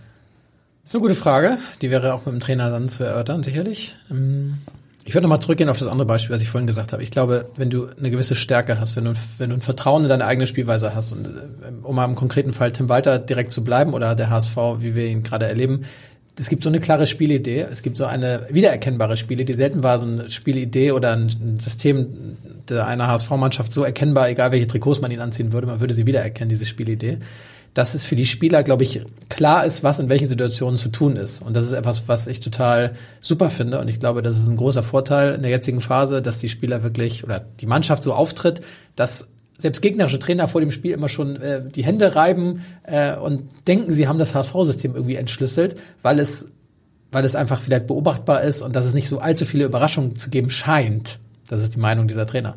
Und dann ist es ja trotzdem so, dass es häufig kein Gegenmittel gibt und dieser HSV äußerst erfolgreich ist, weil er einfach sein Spielsystem durchdrückt, weil die Spieler wissen, was sie können, weil die Spieler auf ihren jeweiligen Positionen mit der jeweiligen Stärke eingesetzt werden, um dieses Spielsystem zu spielen. Und das Ganze führt ja geradezu dazu, dass wir in der Regel alles dafür tun, äh, um erfolgreich zu sein. Dass dann mal Ergebnisse ähm, ausbleiben oder man trotz einer, eines überlegenen Spiels kein Tor macht, das kann immer mal wieder passieren. Und wenn die Ursache ist, dass man gerade kein Glück hat oder dass man alles richtig macht und einfach in den entscheidenden Momenten vielleicht Fehler unterlaufen beispielsweise, dann ist ja nichts an der Spielidee oder an dem Ansatz zu ändern, sondern dann äh, forciert man einfach nochmal das, was man besonders gut kann und justiert hier und da nochmal ein bisschen nach. Aber dann würde man so eine Krise dann auch nicht als, sagen wir mal, Ergebniskrise titulieren, wenn die Einstellung doch stimmt, wenn die richtigen Verhaltensweisen an den Tag gelegt werden, sondern man würde dann auch klar wissen, es sind vielleicht wirklich nur die Ergebnisse, die eine Krise darstellen. Aber unabhängig jetzt vom HSV ist das, glaube ich, in jeder Sportart so, dass es wichtig ist, an dem zu arbeiten, was man glaubt, was wieder zum Erfolg führt. Es ist eben nicht ein Wunschkonzert auf dem Spielfeld. Und es gibt eine andere Mannschaft, es gibt einen Schiedsrichter, es gibt Fans, es gibt Begleitumstände und Tagesform. Und ich kann nur meine eigene Leistung kontrollieren. Und wenn ich die darauf ausrichte, alles beim nächsten Spiel wieder so abzurufen, wie ich es richtig gut kann, dann ist alles getan, was in meiner Macht steht. Und dann muss ich mit dem arbeiten, was als Ergebnis herauskommt. Und meine Lehren ziehen fürs nächste Mal. Und ja, dann wieder den, äh, den Überblick zu schaffen, praktisch über das, was als nächstes zu tun ist. Und da den Überblick zu behalten und wirklich auch in Phasen, wo es mal ergebnistechnisch nicht so gut läuft, da wird intern, glaube ich, schon viel Gutes aufgearbeitet und ja, da ist jedes Trainerteam praktisch der größte Experte für die eigenen Spieler und die eigenen Stärken. Du hast ja vorhin schon mal geschildert, wie du dann, wenn du möglicherweise in einem Themenbereich mit einem Spieler nicht mehr weiterkommst, dass du dann neue Reize setzt, um, um dann doch irgendwo den Impuls zu finden. Mhm. Ähm, stößt du denn aber hin und wieder auch mal an Grenzen in deiner Arbeit? Zum Beispiel? Dass du wirklich gar nicht richtig weiterkommst. Gab es möglicherweise schon mal ein Beispiel, dass du dich selber so viel hinterfragt hast und einfach nicht verstanden hast, warum komme ich in diesem Punkt jetzt nicht weiter, in diesem Themenbereich? Mm, ja, tatsächlich noch nicht. Also es gibt immer eine Lösung am Ende. Ja, also weil der, weil ja der Spieler oder die Spielerin weiterhin kommt in dem Beispiel, das du jetzt also vorgebracht hast und sagt, das Problem hat sich noch nicht verbessert, es ist immer noch nicht besser geworden. Und wenn ich alles versucht habe und alle Lehrbücher gewälzt habe und alle meine Mentoren angerufen habe und alle meine Kolleginnen angerufen habe und gefragt, habt ihr eine Idee?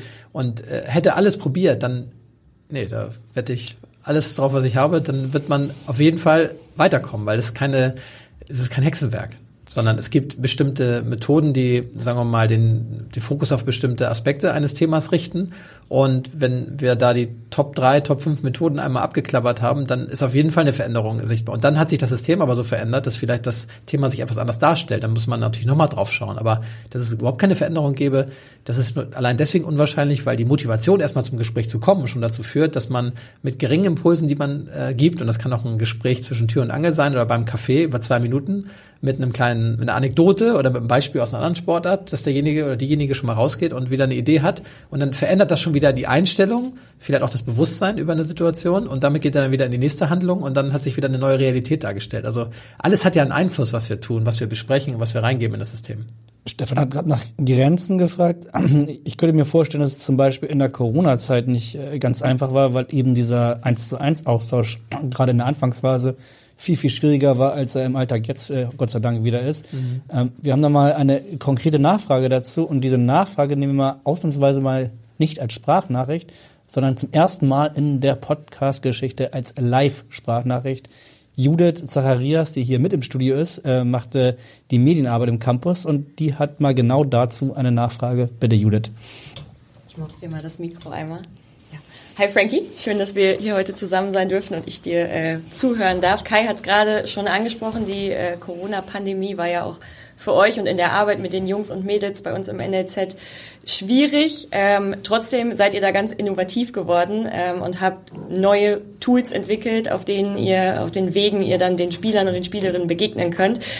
Vielleicht kannst du dazu mal erzählen, ganz konkret, weißt du, glaube ich, auch schon, worauf ich anspiele, ähm, nämlich auf den, auf den Podcast, den ihr äh, ins Leben gerufen habt. Und nachdem du ja jetzt auch schon äh, ein paar Minuten auf dieser Seite des Tisches sitzt, kannst du uns vielleicht ja daran anschließend auch einmal erzählen, auf welcher Seite fühlst du dich eigentlich wohler? Als Host oder dann doch lieber als Gast?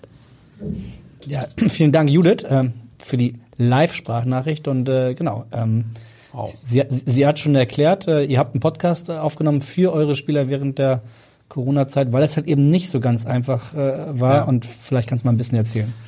Ja, danke erstmal für die, für die Premiere hier im Podcast. Eine Live-Nachfrage, finde ich klasse. Ja, das war so, die Corona-Zeit hat uns ja alle überrascht. Ich kann mich noch erinnern, dass irgendwann am Freitagnachmittag die Nachrichten liefen, auch in der Mensa haben wir einen Fernseher, wo dann irgendwie NTV oder so lief und dann jemand nur noch rief aus dem Off so, ich glaube, wir müssen jetzt bald alle nach Hause gehen. Und da haben natürlich viele gelacht, insbesondere die Spieler und die Trainer, weil wir nicht geglaubt haben, dass es irgendwann wirklich so kommt. Und ich glaube, drei Tage später war es schon so, dass wir dann für viele Wochen und Monate nicht mehr in den Campus äh, gehen konnten. Und da gab es natürlich eine Phase, wo nicht viel passiert ist und wo die Trainer erstmal freigegeben haben oder individuelle Laufpläne rausgeschickt haben. Und irgendwann war unsere Frage, wie erreichen wir jetzt weiterhin die Spieler? Und das war jetzt gar nicht so sehr auf einer sportpsychologischen Ebene, sondern eher auf so einer Organisationsebene. Also gibt es ein Format, wo man einmal die Woche oder zweimal die Woche vom HSV etwas hört als Spieler? Und damit meine ich jetzt nicht so ein Gespräch mit dem Trainer, weil der Trainer kann jetzt ja auch nicht jeden Tag alle Spieler anrufen, sondern so etwas wie ein, ich formuliere es mal so, ein, ein äh, Unterhaltungsprogramm mit Bildungsanspruch von Seiten äh, ja der Fußball und der Fachexperten. Und so haben wir uns dann überlegt, dass wir tatsächlich als Hosts äh, auftreten. Das waren damals meine Kollegin äh, Sinika und ich, die wir diesen Podcast ins Leben gerufen haben, nachdem wir mit Judith sehr lange darüber gesprochen haben und die Idee dann zu dritt praktisch entwickelt haben und nachher mit weiterer Mithilfe vom HSV Medienteam realisieren konnten. Und wir haben dann einmal die Woche einen Podcast gemacht zum Thema sportpsychologische Basics für alle Beteiligten, die das interessiert hat, eben über zehn bis zwölf Minuten so etwas wie Konzentrationstraining, Fokussierung, Einstellung, Bewusstsein, äh, das richtige Mindset fürs Spiel und ähnliches. Und einmal die Woche auch etwas wie eine Art äh, Update von einem Arbeitsbereich. Dann haben wir mal einen Athletiktrainer eingeladen, dann haben wir mal einen Physiotherapeuten eingeladen, dann haben wir mal einen Spielanalysten eingeladen und haben praktisch die Arbeit im NLZ vorgestellt, auch für die Spieler, die diese Mitarbeiter noch gar nicht kennen. Also ein bisschen ja, aus also redaktionelle Arbeit sozusagen aus dem HSV Nachwuchs heraus nur an die Spielerinnen und Spieler und natürlich die Trainer. Und ähm, das ging, glaube ich, so drei, vier Monate so, dass wir wirklich auch ziemlich viel ähm, gutes Feedback dazu bekommen haben, weil wenig sonst an Austausch da war. Und als es dann so mehr und mehr in den Alltag wieder ging und wieder trainiert wurde, auch individuell trainiert wurde, haben wir es ein bisschen runtergefahren. Und ja, für die Zeit war das, glaube ich, eine interessante Idee. Also haben sich insgesamt viele Spieler dann bei euch gemeldet und euch ein gutes Feedback gegeben? Ja, also persönlich bei mir sehr viele. Ähm, wir haben auch ein paar Umfragen gemacht, wo wir dann gefragt haben, wie oft sie es hören wollen. Und nachher wurde dann sozusagen die Frequenz äh, verringert auf einmal die Woche. Wir haben dann auch Themenwünsche und auch Gast Gästewünsche sozusagen entgegengenommen und hatten nachher auch Gäste, die wir explizit eingeladen haben. Wir hatten einmal ähm, Jonas David von den Profis da, genau, Jonas David war einmal da, Robin Velasco aus der jetzigen U21 war einmal da als Spieler. Ich gucke jetzt fragend Judith an, ob mir noch jemand entfallen ist den wir sozusagen auf Wunsch der Spieler eingeladen haben. Es klingt nach einer mega guten Idee. Es klingt aber auch so, als wenn man das vielleicht nicht nur äh, in der Corona-Zeit machen müsste. Ich habe jetzt aber damit aufgehört erstmal. Oder?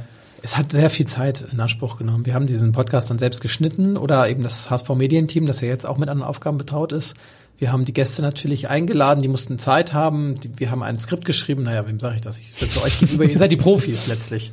Und ähm, ja, also es wäre sicherlich so, wenn wir jetzt noch mehr Manpower hätten oder Womanpower, dass wir das vielleicht alle zwei, alle drei Wochen wiederholen könnten. Wir haben jetzt aber auch andere Themen wie Elternabende beispielsweise, wo wir aktiv auf die Eltern zugehen und bestimmte Themen vorstellen oder ähm, die Arbeit der Trainer dadurch unterstützen, dass wir den Eltern so ein bisschen ähm, den Hintergrund von bestimmten Trainingsformen oder Trainingsreizen und auch der Unterstützungsmöglichkeit, die die, die, die Eltern zu Hause haben, vor Augen führen. Insofern ist einfach immer viel zu tun. Also wir haben ja jetzt heute ganz viel über Einzelgespräche gesprochen oder meinetwegen auch Workshops für Teams ähm, oder für Trainerteams. Aber ehrlicherweise ist im ganzen, in der ganzen Organisation auch eine Menge ähm, wo ich mich gern einbringe oder wo ich und meine Kollegin Mareike uns jetzt gerne einbringen, um tatsächlich auch der Organisation zu helfen, sich noch ähm, wirksamer aufzustellen. Wir wissen nicht, ob unser nächster Sprachnachrichtengast äh, auch mal bei euch zu Gast war. Torwart äh, wäre das Thema. Auf jeden Fall hören wir einmal ganz kurz, was Tino Demild denn von dir wollen würde. Ja, hallo Frankie, ähm, hier ist Tino. Und äh, ich habe auch eine Frage an dich und zwar würde mich interessieren, wie du es schaffst, ähm, Familienvater von drei Kindern, äh, Hundebesitzer, Ehemann, Hausbesitzer, ausgewiesener Fachmann für Kaffee und Wein und natürlich Experte im Bereich Sportpsychologie bei uns auf der Arbeit und auch so für jeden ein offenes Ohr zu haben. Ähm, ja, wie schaffst du das, alles unter einen Hut zu bekommen? Wie groß muss der Hut sein, damit man das alles darunter bekommt? Ähm, das würde mich wirklich mal interessieren. Liebe Grüße von hier und wir sehen uns demnächst. Ciao. Der Mann der vielen Talente, wie ist das möglich? Ich glaube, ohne meine ja, geliebte Frau Merle wäre das überhaupt nicht möglich. Die ist die, ja, die Person, die mir den Rücken stärkt und ermöglicht, dass ich wirklich meinem Traumjob nachgehen kann und häufig auch, wenn wir um neun auf der Couch sitzen und nochmal, weiß ich nicht, einen Salat essen und irgendwie Nachrichten schauen wollen und ich sage, ich muss nochmal los, dann das Verständnis äußert und nicht einmal sich beschwert oder ja. Aber das ist ein gutes Beispiel. In irgendeiner Form, ja, also sie, sie ist einfach die größte Ermöglicherin, einfach dieser dieser, dieser Arbeit. Und natürlich die drei Kinder, klar, wir haben auch Großeltern hier Nähe, das Glück, alle Großeltern leben noch und sind hier in der Nähe. Und gestern hatte ich auch einen, ähm, einen Job in Norderstedt und dann sind meine Eltern eben schnell ins Ariba gefahren und waren mit den Kindern dort schwimmen und dann Hund konnte ich sogar mitnehmen in die, äh, in die Hallen dort. Und das, ja, dass immer ganz viel möglich gemacht wird und dass einfach in diesem Verein auch unheimlich viel Verständnis dafür äh, da ist, dass äh, ja so etwas mal ist, dass ich sage, ich komm, ich gucke mir das Spiel an, aber ich habe an dem Wochenende die Kinder, ich bringe die beiden mit und die gucken halt mit von der Seite. Das ist auch Weltklasse einfach. Ich habe keine Nachfrage zu Merle, aber ich habe eine Nachfrage, du hast eben gesagt, dass die mal um neun auf der Couch zusammensitzt mhm. und ein Salat ist und dann musst du noch mal los. Das heißt, das passiert auch schon mal, dass ein Spieler dich um neun anruft und dann sagt, du, ähm, vielleicht können wir noch einmal ganz kurz, es wäre mir wichtig, morgen ist ein Spiel oder was auch immer, kannst noch einmal, Kaffee ist vielleicht zu spät, aber mhm. wir haben ja schon gehört, dass du auch gerne Wein trinkst oder was auch immer. Oder eine Cola. Ähm. Das wurde jetzt schon dreimal, einmal von Olli, einmal von Tino die, äh, und, und jetzt von dir erwähnt. Ähm, das du, bist kein, du bist kein Alkoholiker, das wollen wir hier ganz kurz festhalten. Aber vielleicht ein irgendwas Getränk äh, zu sich nehmen, also das passiert schon mal. Ja, also es passiert schon mal, dass ich um neun auf der Couch sitze und eine Nachricht kommt und ich dann sagen könnte, ich komme nächste Woche, wir treffen uns Montag und äh, ich aber dann meistens sage, okay, ich komme jetzt schnell rum. Weil, ja, alles Störungen haben Vorrang. Wenn irgendwas nicht läuft gerade, dann bringt es nichts, das aufzuschieben. Und dann, wie gesagt, habe ich zu Hause die verständnisvollste Person. Ich glaube auch, dass die Kinder merken, dass mir meine Arbeit unheimlich viel Freude macht. Erwin war jetzt ja auch häufig schon bei Spielen dabei und hat zugeschaut, auch bei den Jugendspielen und ist auch echt größter Fan. Und dadurch ist es für die Kinder auch leichter, weil sie verstehen, Papa geht nicht in irgendwie so ein äh, Gebäude und geht zehn Stunden später, kommt er wieder raus und ist völlig fertig und es frustriert ihn, sondern ich komme eigentlich energiegeladener häufig nach Hause, als ich das Haus verlasse. Und deswegen ist, glaube ich, ein großes Verständnis da. Gleichzeitig würde ich mir natürlich wünschen, schon noch mehr Zeit mit der Familie zu haben und ähm, versuche so gut wie geht, wie es geht, in, miteinander in Übereinstimmung zu bringen. Aber ja die, Frage kam mir eben von Tino Demelt, der ist äh, im Nachwuchs bei euch für die Torhüter zuständig. Mhm. Ähm, noch eine Laienfrage von uns, aber sind gerade Torhüter sehr äh, bedürftig für, für Sportpsychologie, weil die eine andere Form des, des Drucks haben oder ist das Quatsch? Meiner Erfahrung nach, ich war auch früher Torwart, ist es so, dass die Torhüter im Laufe des Spiels mehr Freiräume haben im Kopf und dass sie abschalten das Spiel zu beobachten und so ein bisschen zu antizipieren, was könnte als nächstes passieren, ohne immer direkt ähm, zum Ball zu gehen, in den Zweikampf zu gehen oder ähnliches. Also sie haben äh, den größtmöglichen Platz zwischen dem Ball und sich, würde ich mal sagen, im Durchschnitt. Und müssen nicht wie die Innenverteidiger noch die Viererkette verschieben und ähnliches. Also sie haben zwar ihre Aufgabe, ich will das jetzt nicht kleinreden, aber sie haben auch nochmal die Chance, so ein bisschen zu reflektieren. Und ich glaube, deswegen ist es so ein psychologisch interessantes Thema für einen Torhüter, sich damit auseinanderzusetzen, wie kann ich meine Leistung, die ich nur dreimal im Spiel zu 100 Prozent abrufen muss, um Schlimmstes zu verhindern und sonst muss ich einfach wachsam sein und antizipieren, äh, einsetzen. Spieler können sich häufig in Situationen rein äh, arbeiten. Also ich hatte mal einen Spieler im Hockey, der zum Beispiel, nachdem wir viel miteinander gearbeitet haben, irgendwann für sich erkannt, wenn es nicht so richtig gut läuft, dann geht er irgendwo hin und führt einen richtig harten Zweikampf und ist dann wieder im Spiel. Dann spürt er den Gegner, dann spürt er den, äh, den äh, äh, Hockeyschläger des Gegners meinetwegen und ist dann wieder drin. Also er kann Räume belaufen, er kann Zweikämpfe suchen aktiv und kann sich ins Spiel wieder zurückbringen. Diese Chance haben Torhüter häufig nicht so stark. Sie können zwar versuchen, ja geil, eine Ecke gegen uns, jetzt suche ich mal den Körperkontakt zum bulligen Mittelstürmer des Gegners. Wunderbar, das geht natürlich, aber dann bin ich wieder abhängig davon, dass es eine Ecke gibt. Und manchmal ist ja diese eine Szene da im Spiel, dass es diesen einen Konter gibt und dann stehe ich plötzlich eins gegen eins und das Tor ist so riesig und der Gegner, der Spieler kann schießen, lupfen, mich umlaufen. Also da gibt es so viele Möglichkeiten. Und darauf will ich als Torhüter optimal vorbereitet sein. Und deswegen ist das eine her besondere Herausforderung. Habe ich jetzt mehr Torhüter als von anderen Positionen in meinem, in meinem Coachings? Würde ich gar nicht unbedingt sagen, nein. Aber irgendwie, weil ich jetzt eben als auch Torwart war, gibt es da eine spezielle Verbindung, würde ich sagen, ja. Hast du denn eine Erklärung aus sportpsychologischer Sicht, warum gerade Daniel Heuer Fernandes in dieser Saison so besonders mental stark wirkt? Nein. Hängt es möglicherweise damit zusammen, dass er dieses Jahr zum allerersten Mal die unangefochtene Nummer eins ist? Spielt das auch in den Köpfen sicherlich unterschiedlich von Mensch zu Mensch, aber spielt das schon auch eine Rolle? Ich verinnere mich noch, äh, vergangenen Sommer wurde die Personalie Christensen hier gehandelt in Hamburg, der jetzt bei Hertha BSC zwischen dem Pfosten steht. Äh, in den Jahren davor war er auch nie die unumstrittene Nummer eins. Ähm, hängt das damit zusammen? Vielleicht. Okay. Also mag sein. Ja, also würde ich jetzt würde ich jetzt wenn du mich jetzt fragen würdest, du hast jetzt 100 Spieler und du ähm, sagst 50, ähm, ist es noch nicht sicher, ob du dieses Jahr die Nummer eins bist, du musst dich ganz schön anstrengen und selbst wenn du drei gute Spiele machst, kann es sein, dass ich dich wieder rausnehme und den anderen 50 sagst du am Anfang der Saison, du bist auf jeden Fall die klare Nummer eins, würde ich denken, die Spieler, die die klare Nummer eins sind und das Vertrauen ausgesprochen bekommen, haben eine höhere Wahrscheinlichkeit, ihr Leistungsniveau regelmäßig abrufen zu können, ja. Aber im Einzelfall lässt sich das ja so, so, so schwer immer äh, sagen. Vielleicht hat er auch äh, einen Reifeprozess durchlaufen und hat für sich Möglichkeiten gefunden, mit diesen Situationen so umzugehen. Und das können wir alles nicht wissen. Du also leider können wir da von außen nicht in den Kopf gucken.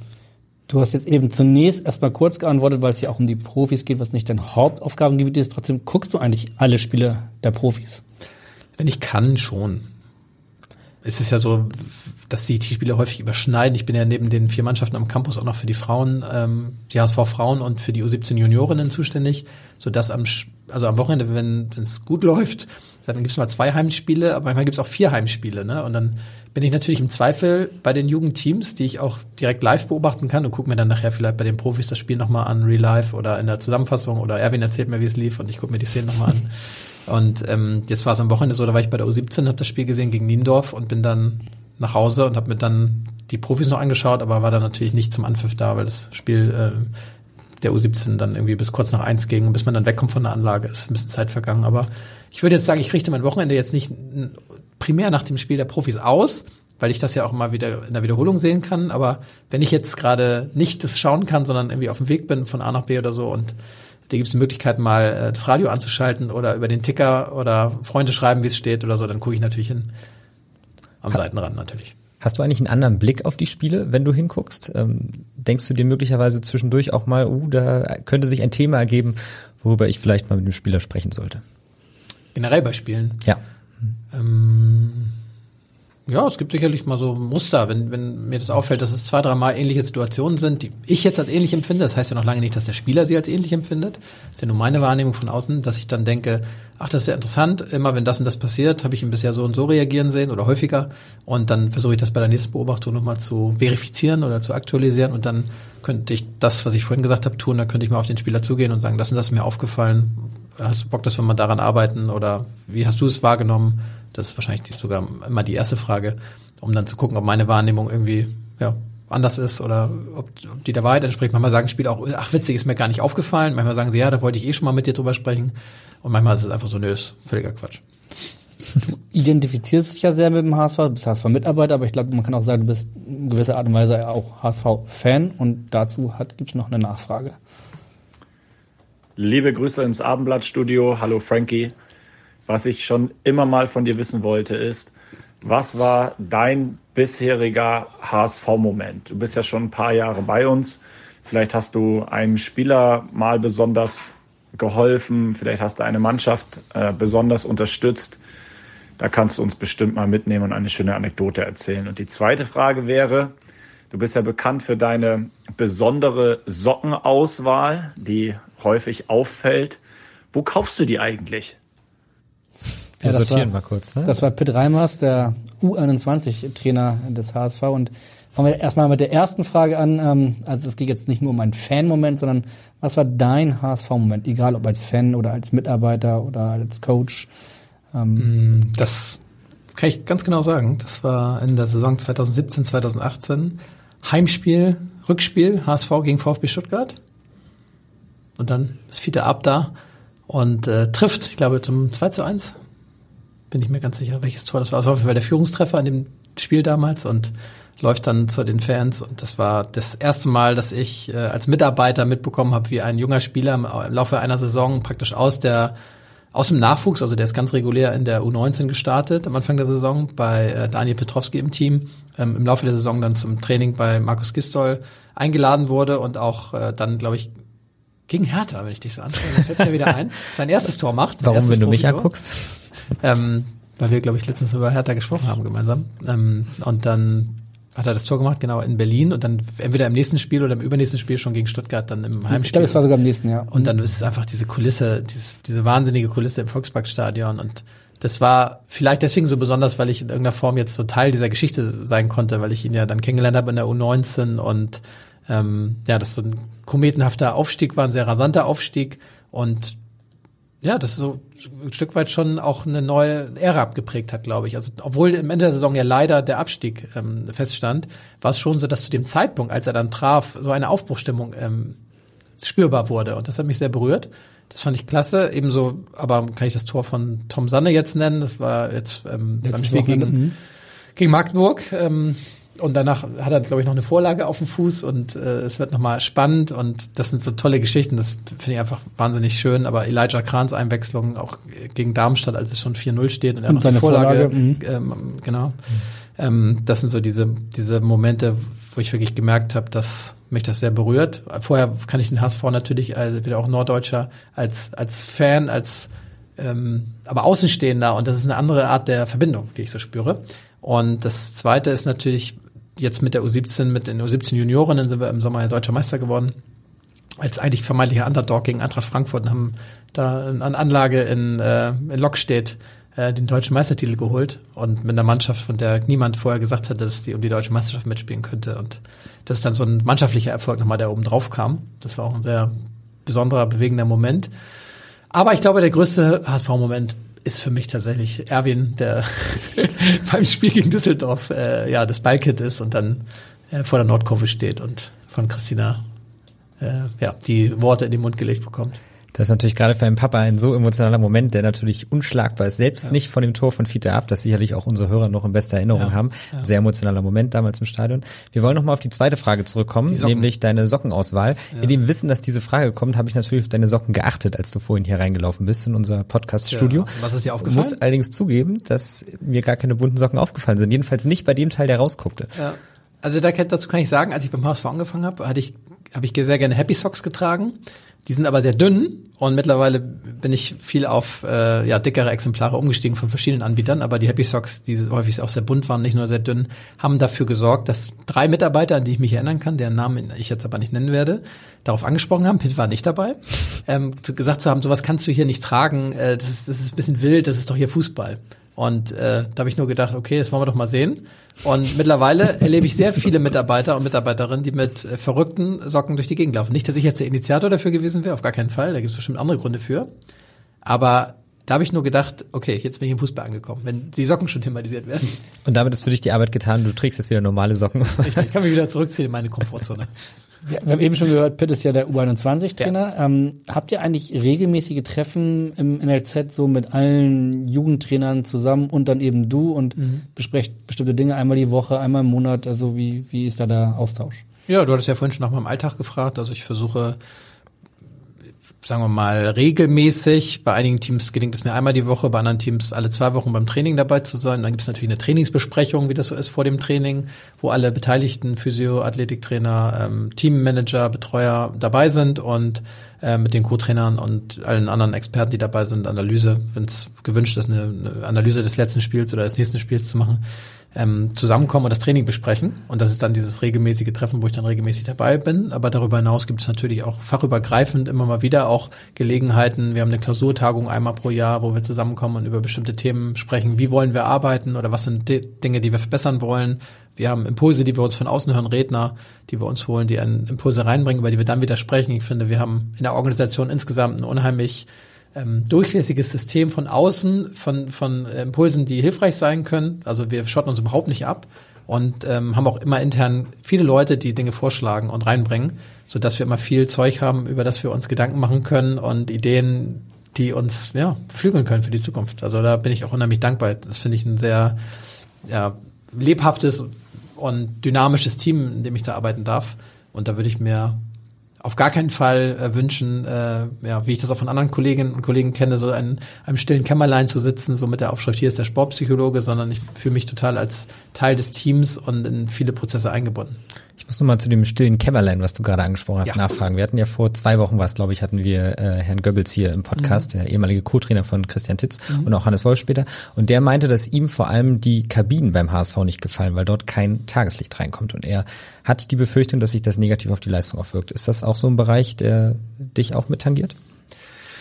Also ich habe nach meinem Sportpsychologiestudium ähm, ein Jahr lang in der Unternehmensberatung gearbeitet, die auf psychische Gesundheit und äh, sportwissenschaftliche Aspekte fokussiert war in Berlin. Und wir haben uns mit Unternehmen und auch Sportvereinen auseinandergesetzt und versucht, die Arbeitsbedingungen zu optimieren, so arbeits, nicht arbeitsrechtlich, aber so arbeitsergonomisch, könnte man sagen. Und da ist mir schon aufgefallen, dass da sehr viel dafür plädiert wird von Experten, Expertinnen und Experten. Große Fenster und die Sitzflächen, also an den Schreibtischen praktisch immer parallel zum Fenster, dass man also, wenn man zum Beispiel auf seinen Computer guckt, links das Fenster hat oder eben rechts, aber nicht hinter sich oder, oder hinter dem Computer, damit man sich auf das konzentrieren kann, was getan wird. Und aus dem Grund ähm, kann ich nur sagen, bei uns läuft das vorschriftsgemäß oder vorschriftsmäßig. Wir haben einen großen Meetingraum für Videoanalysen, da ist eine riesige Leinwand und die ist genauso angebracht. Alle anderen Kabinen in der Alexander Otto Akademie sind ja, ich weiß jetzt gar nicht, die Himmelsrichtung ist, glaube ich, Westen, ne? Ja, zeigt doch. Da, da, hat man auf jeden Fall mehr auf Tageslicht geachtet als bei den äh, Profis. Oder, Nordwesten meinetwegen. Da ist Tageslicht auf jeden Fall, also lichtdurchflutet ist der Campus sowieso. Insofern, ja. Was heißt, hat man mehr darauf geachtet? Die Profis haben ja diese Kabine irgendwann auch selbst bezogen. Ich weiß nicht, wann das geschehen ist.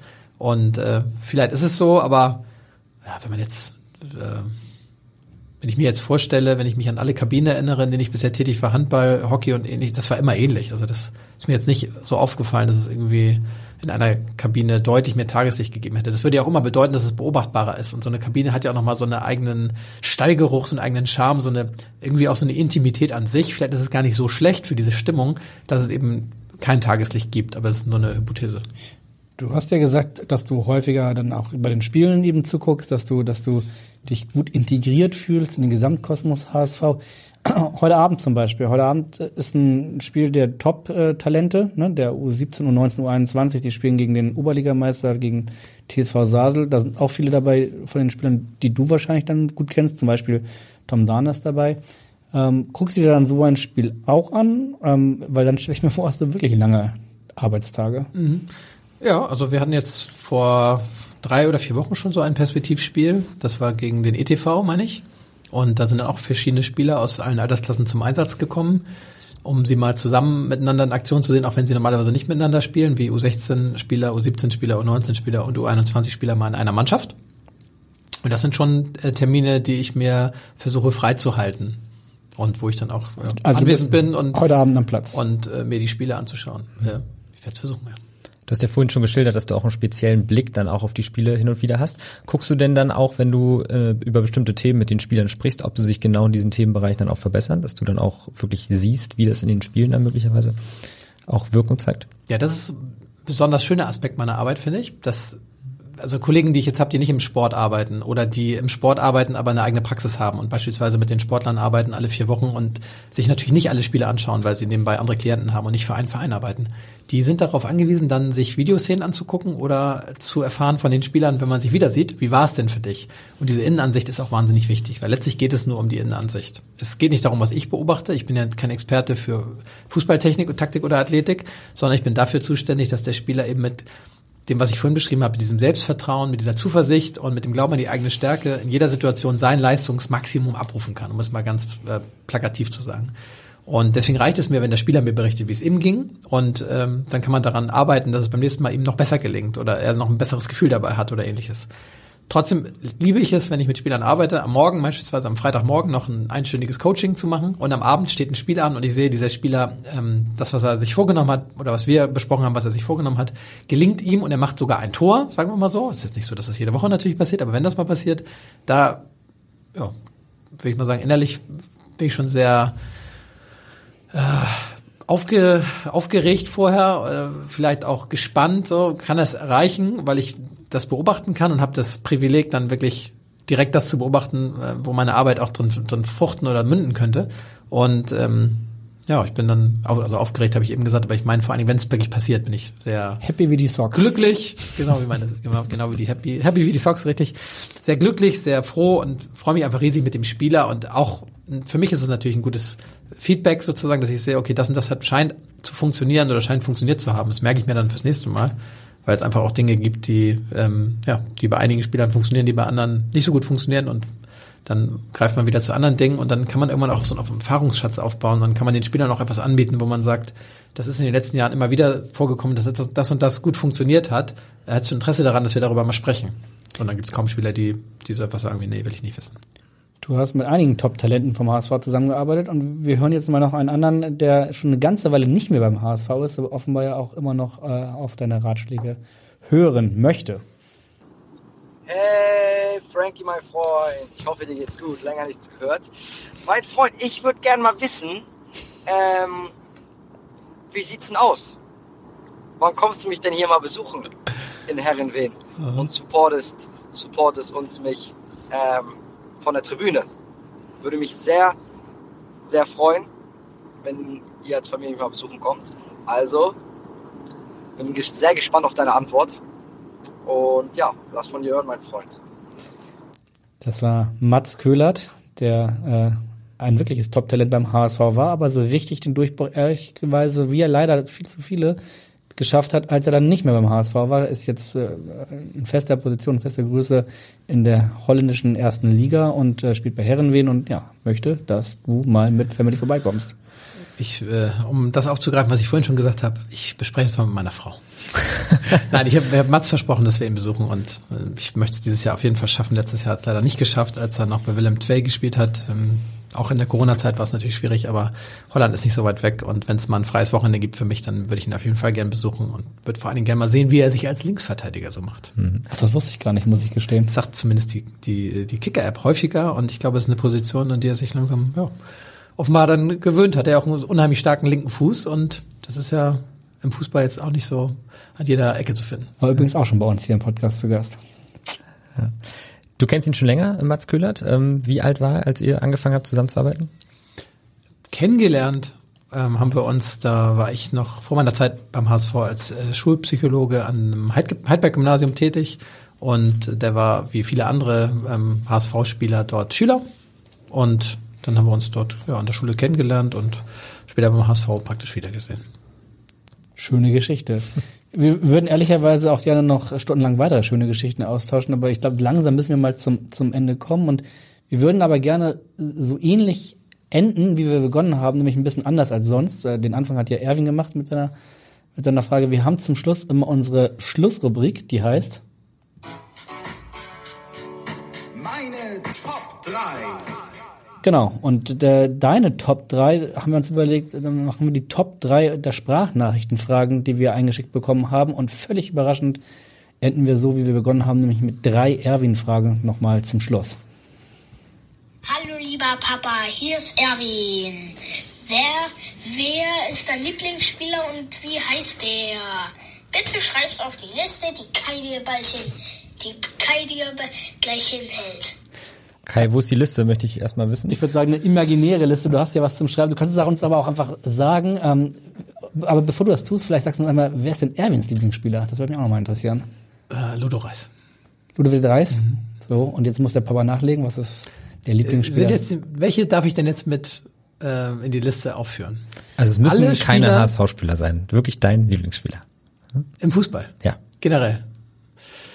Und danach auch gerne nochmal vom HSV. Ähm, ja, ich habe mir das vorher überlegt, wenn so eine Frage kommt. Ich habe echt ein paar Spieler im Hinterkopf. Ich würde die ungern aus dem Jugendbereich nennen. Ich glaube, das hätte wirklich. Äh, also A würde man dann denken, dass ich mit denen regelmäßig zusammenarbeite und äh, das würde ich gerne vermeiden, ähm, so eine Verbindung herzustellen. Auf der anderen Seite würde ich auch ungern irgendwie die belasten damit, dass dann alle sagen, Mensch, der Sportpsychologe hat gesagt, das wird mal einer oder ähnliches. Deswegen habe ich die im Kopf gerade und, Und dann nimm das äh, Angebot von- innerlich mit ihnen ab. Und nimm das Angebot Mhm. von Stefan wahr und sagt der Lieblingsspieler außerhalb des HSV. Forever. Thierry Thierry Ja, für mich ein, der beste Fußballer aller Zeiten. Werden dir sicherlich nicht so viele Fußballexperten widersprechen. Wir haben natürlich noch eine Erwin-Frage und die lautet, Was gefällt dir bitte schlecht, lieber? Was, ge was, be- was, was gefällt dir schlecht beim Fußball? Oder was fällt dir ri- richtig schwer? Lieber Papa. Lieber Papa, ja, genau. Also was gefällt dir, ich würde es mal so interpretieren, was gefällt dir deinem Job nicht so richtig gut? Das ist eine schwere Frage, finde ich, zum Schluss. Ja, ich glaube tatsächlich die wenige Zeit, die ich trotz der vielen ähm, Spieler oder aufgrund der vielen Spieler und Spielerinnen, die, die ich mit betreuen möchte und betreue, ähm, für jeden Einzelnen habe. Natürlich ist es nicht genügend Zeit, mit jedem regelmäßig zu sprechen und jede Einzelne zu erreichen. Und es wird immer Spieler, Spielerinnen geben, die die vielleicht aus dem HSV-Kosmos scheiden und sich nachher wünschen, eine intensivere Betreuung genossen zu haben oder die ich nicht so auf dem Schirm hatte, wie ich sie haben konnte. Da bin ich auch echt ja, demütig genug zu wissen, dass ich da bestimmt immer noch besser werden kann. Und das fällt mir schwer zu akzeptieren. Mhm. Auf der anderen Seite, was mir schwer fällt, auf einer witzigen Ebene tatsächlich, ist das Mitspielen. Also früher, gerade als Pitt angefangen hat, als so 17 Trainer, bin ich dann im, Trainerteam gewesen, konnte ich mal Bälle und Flanken reinspielen, wenn mal ein Trainer zu wenig auf dem Platz war oder irgendeine Position gefehlt hat. Das geht überhaupt nicht mehr bei mir. Dann kriege ich immer direkt, habe ich jetzt gelernt, äh, ähm, Oberschenkel, wie heißt denn dieser Knochen, äh, dieser, dieser Muskel. Das haben unsere Physios mir mehrfach erklärt, was das ist. Da bin ich völlig überfragt. Mir fällt dieser Muskel noch nicht mehr mehr ein, aber der tut dann richtig doll weh, weil ich mich nicht mehr warm machen kann. Und wenn ich dann doch mal eine Bälle einspiele oder so, dann merke ich das immer ein paar Tage. Also das fällt echt schwer, ich werde wirklich alt. Okay, dann äh, aber noch jung genug, um die letzte Frage zu beantworten. Und ich kann nur sagen, die Antwort, die wird auch meinen Sohn Samu ganz, ganz, ganz, ganz, ganz doll interessieren. Also hör gut zu. Hallo lieber Papa, hier ist Erwin. Ich möchte gerne wissen, die Frage, weil du, weil du gest, weil du morgen ja, ja, weil du morgen ja voll, folgende Fragen beantwortest. Und deswegen will ich gerne wissen, hast du, hast du Dino Hermann ohne Maske gesehen? Tschüss. Die Frage aller Fragen kannst du jetzt hier exklusiv in unserem Podcast aufdecken. Ist das gar nicht Dino Hermann? Hat er eine Maske? Und wenn ja, wer steckt denn da unter? Genau, das wollte ich auch gerade sagen. Hat denn, bei welche Maske meint Erwin? Wäre meine Frage. Also da hat er offenbar von seinem Freund Samu einen Tipp bekommen eventuell. Nein, ich habe Dino Hermann noch nicht ohne Maske gesehen. Und ich möchte es auch nicht. Ich war auch völlig verwirrt, als ich die Frage gehört hatte. Und ähm, jetzt aber es ist einiges wieder gerade gerückt durch deine Antwort. Und ich glaube, alle Kinder können beruhigt sein. Natürlich ist es keine Maske. Das wollen wir hier einmal für alle Zeiten klargestellt haben. Frank, es hat äh, uns ganz, ganz, ganz, ganz viel Spaß gemacht. Vielen Dank, dass du dir so viel Zeit, das war auch ein langer Podcast, so viel Zeit äh, genommen hast, eine gute anderthalb Stunden. Schön, dass du hier warst bei uns. Sehr gerne, hat Spaß gemacht. Vielen Dank. Und wie das dann in der nächsten Woche weitergeht, wissen wir noch gar nicht, weil es eine englische Woche. Müssen wir mal gucken, wann wir da den nächsten Podcast äh, anbieten können. Mir bleibt also nur noch zu sagen, in Hamburg sagt man Tschüss, bei uns heißt das Auf Wiederhören. Tschüss. Und tschüss. Weitere Podcasts vom Hamburger Abendblatt finden Sie auf abendblatt.de slash podcast.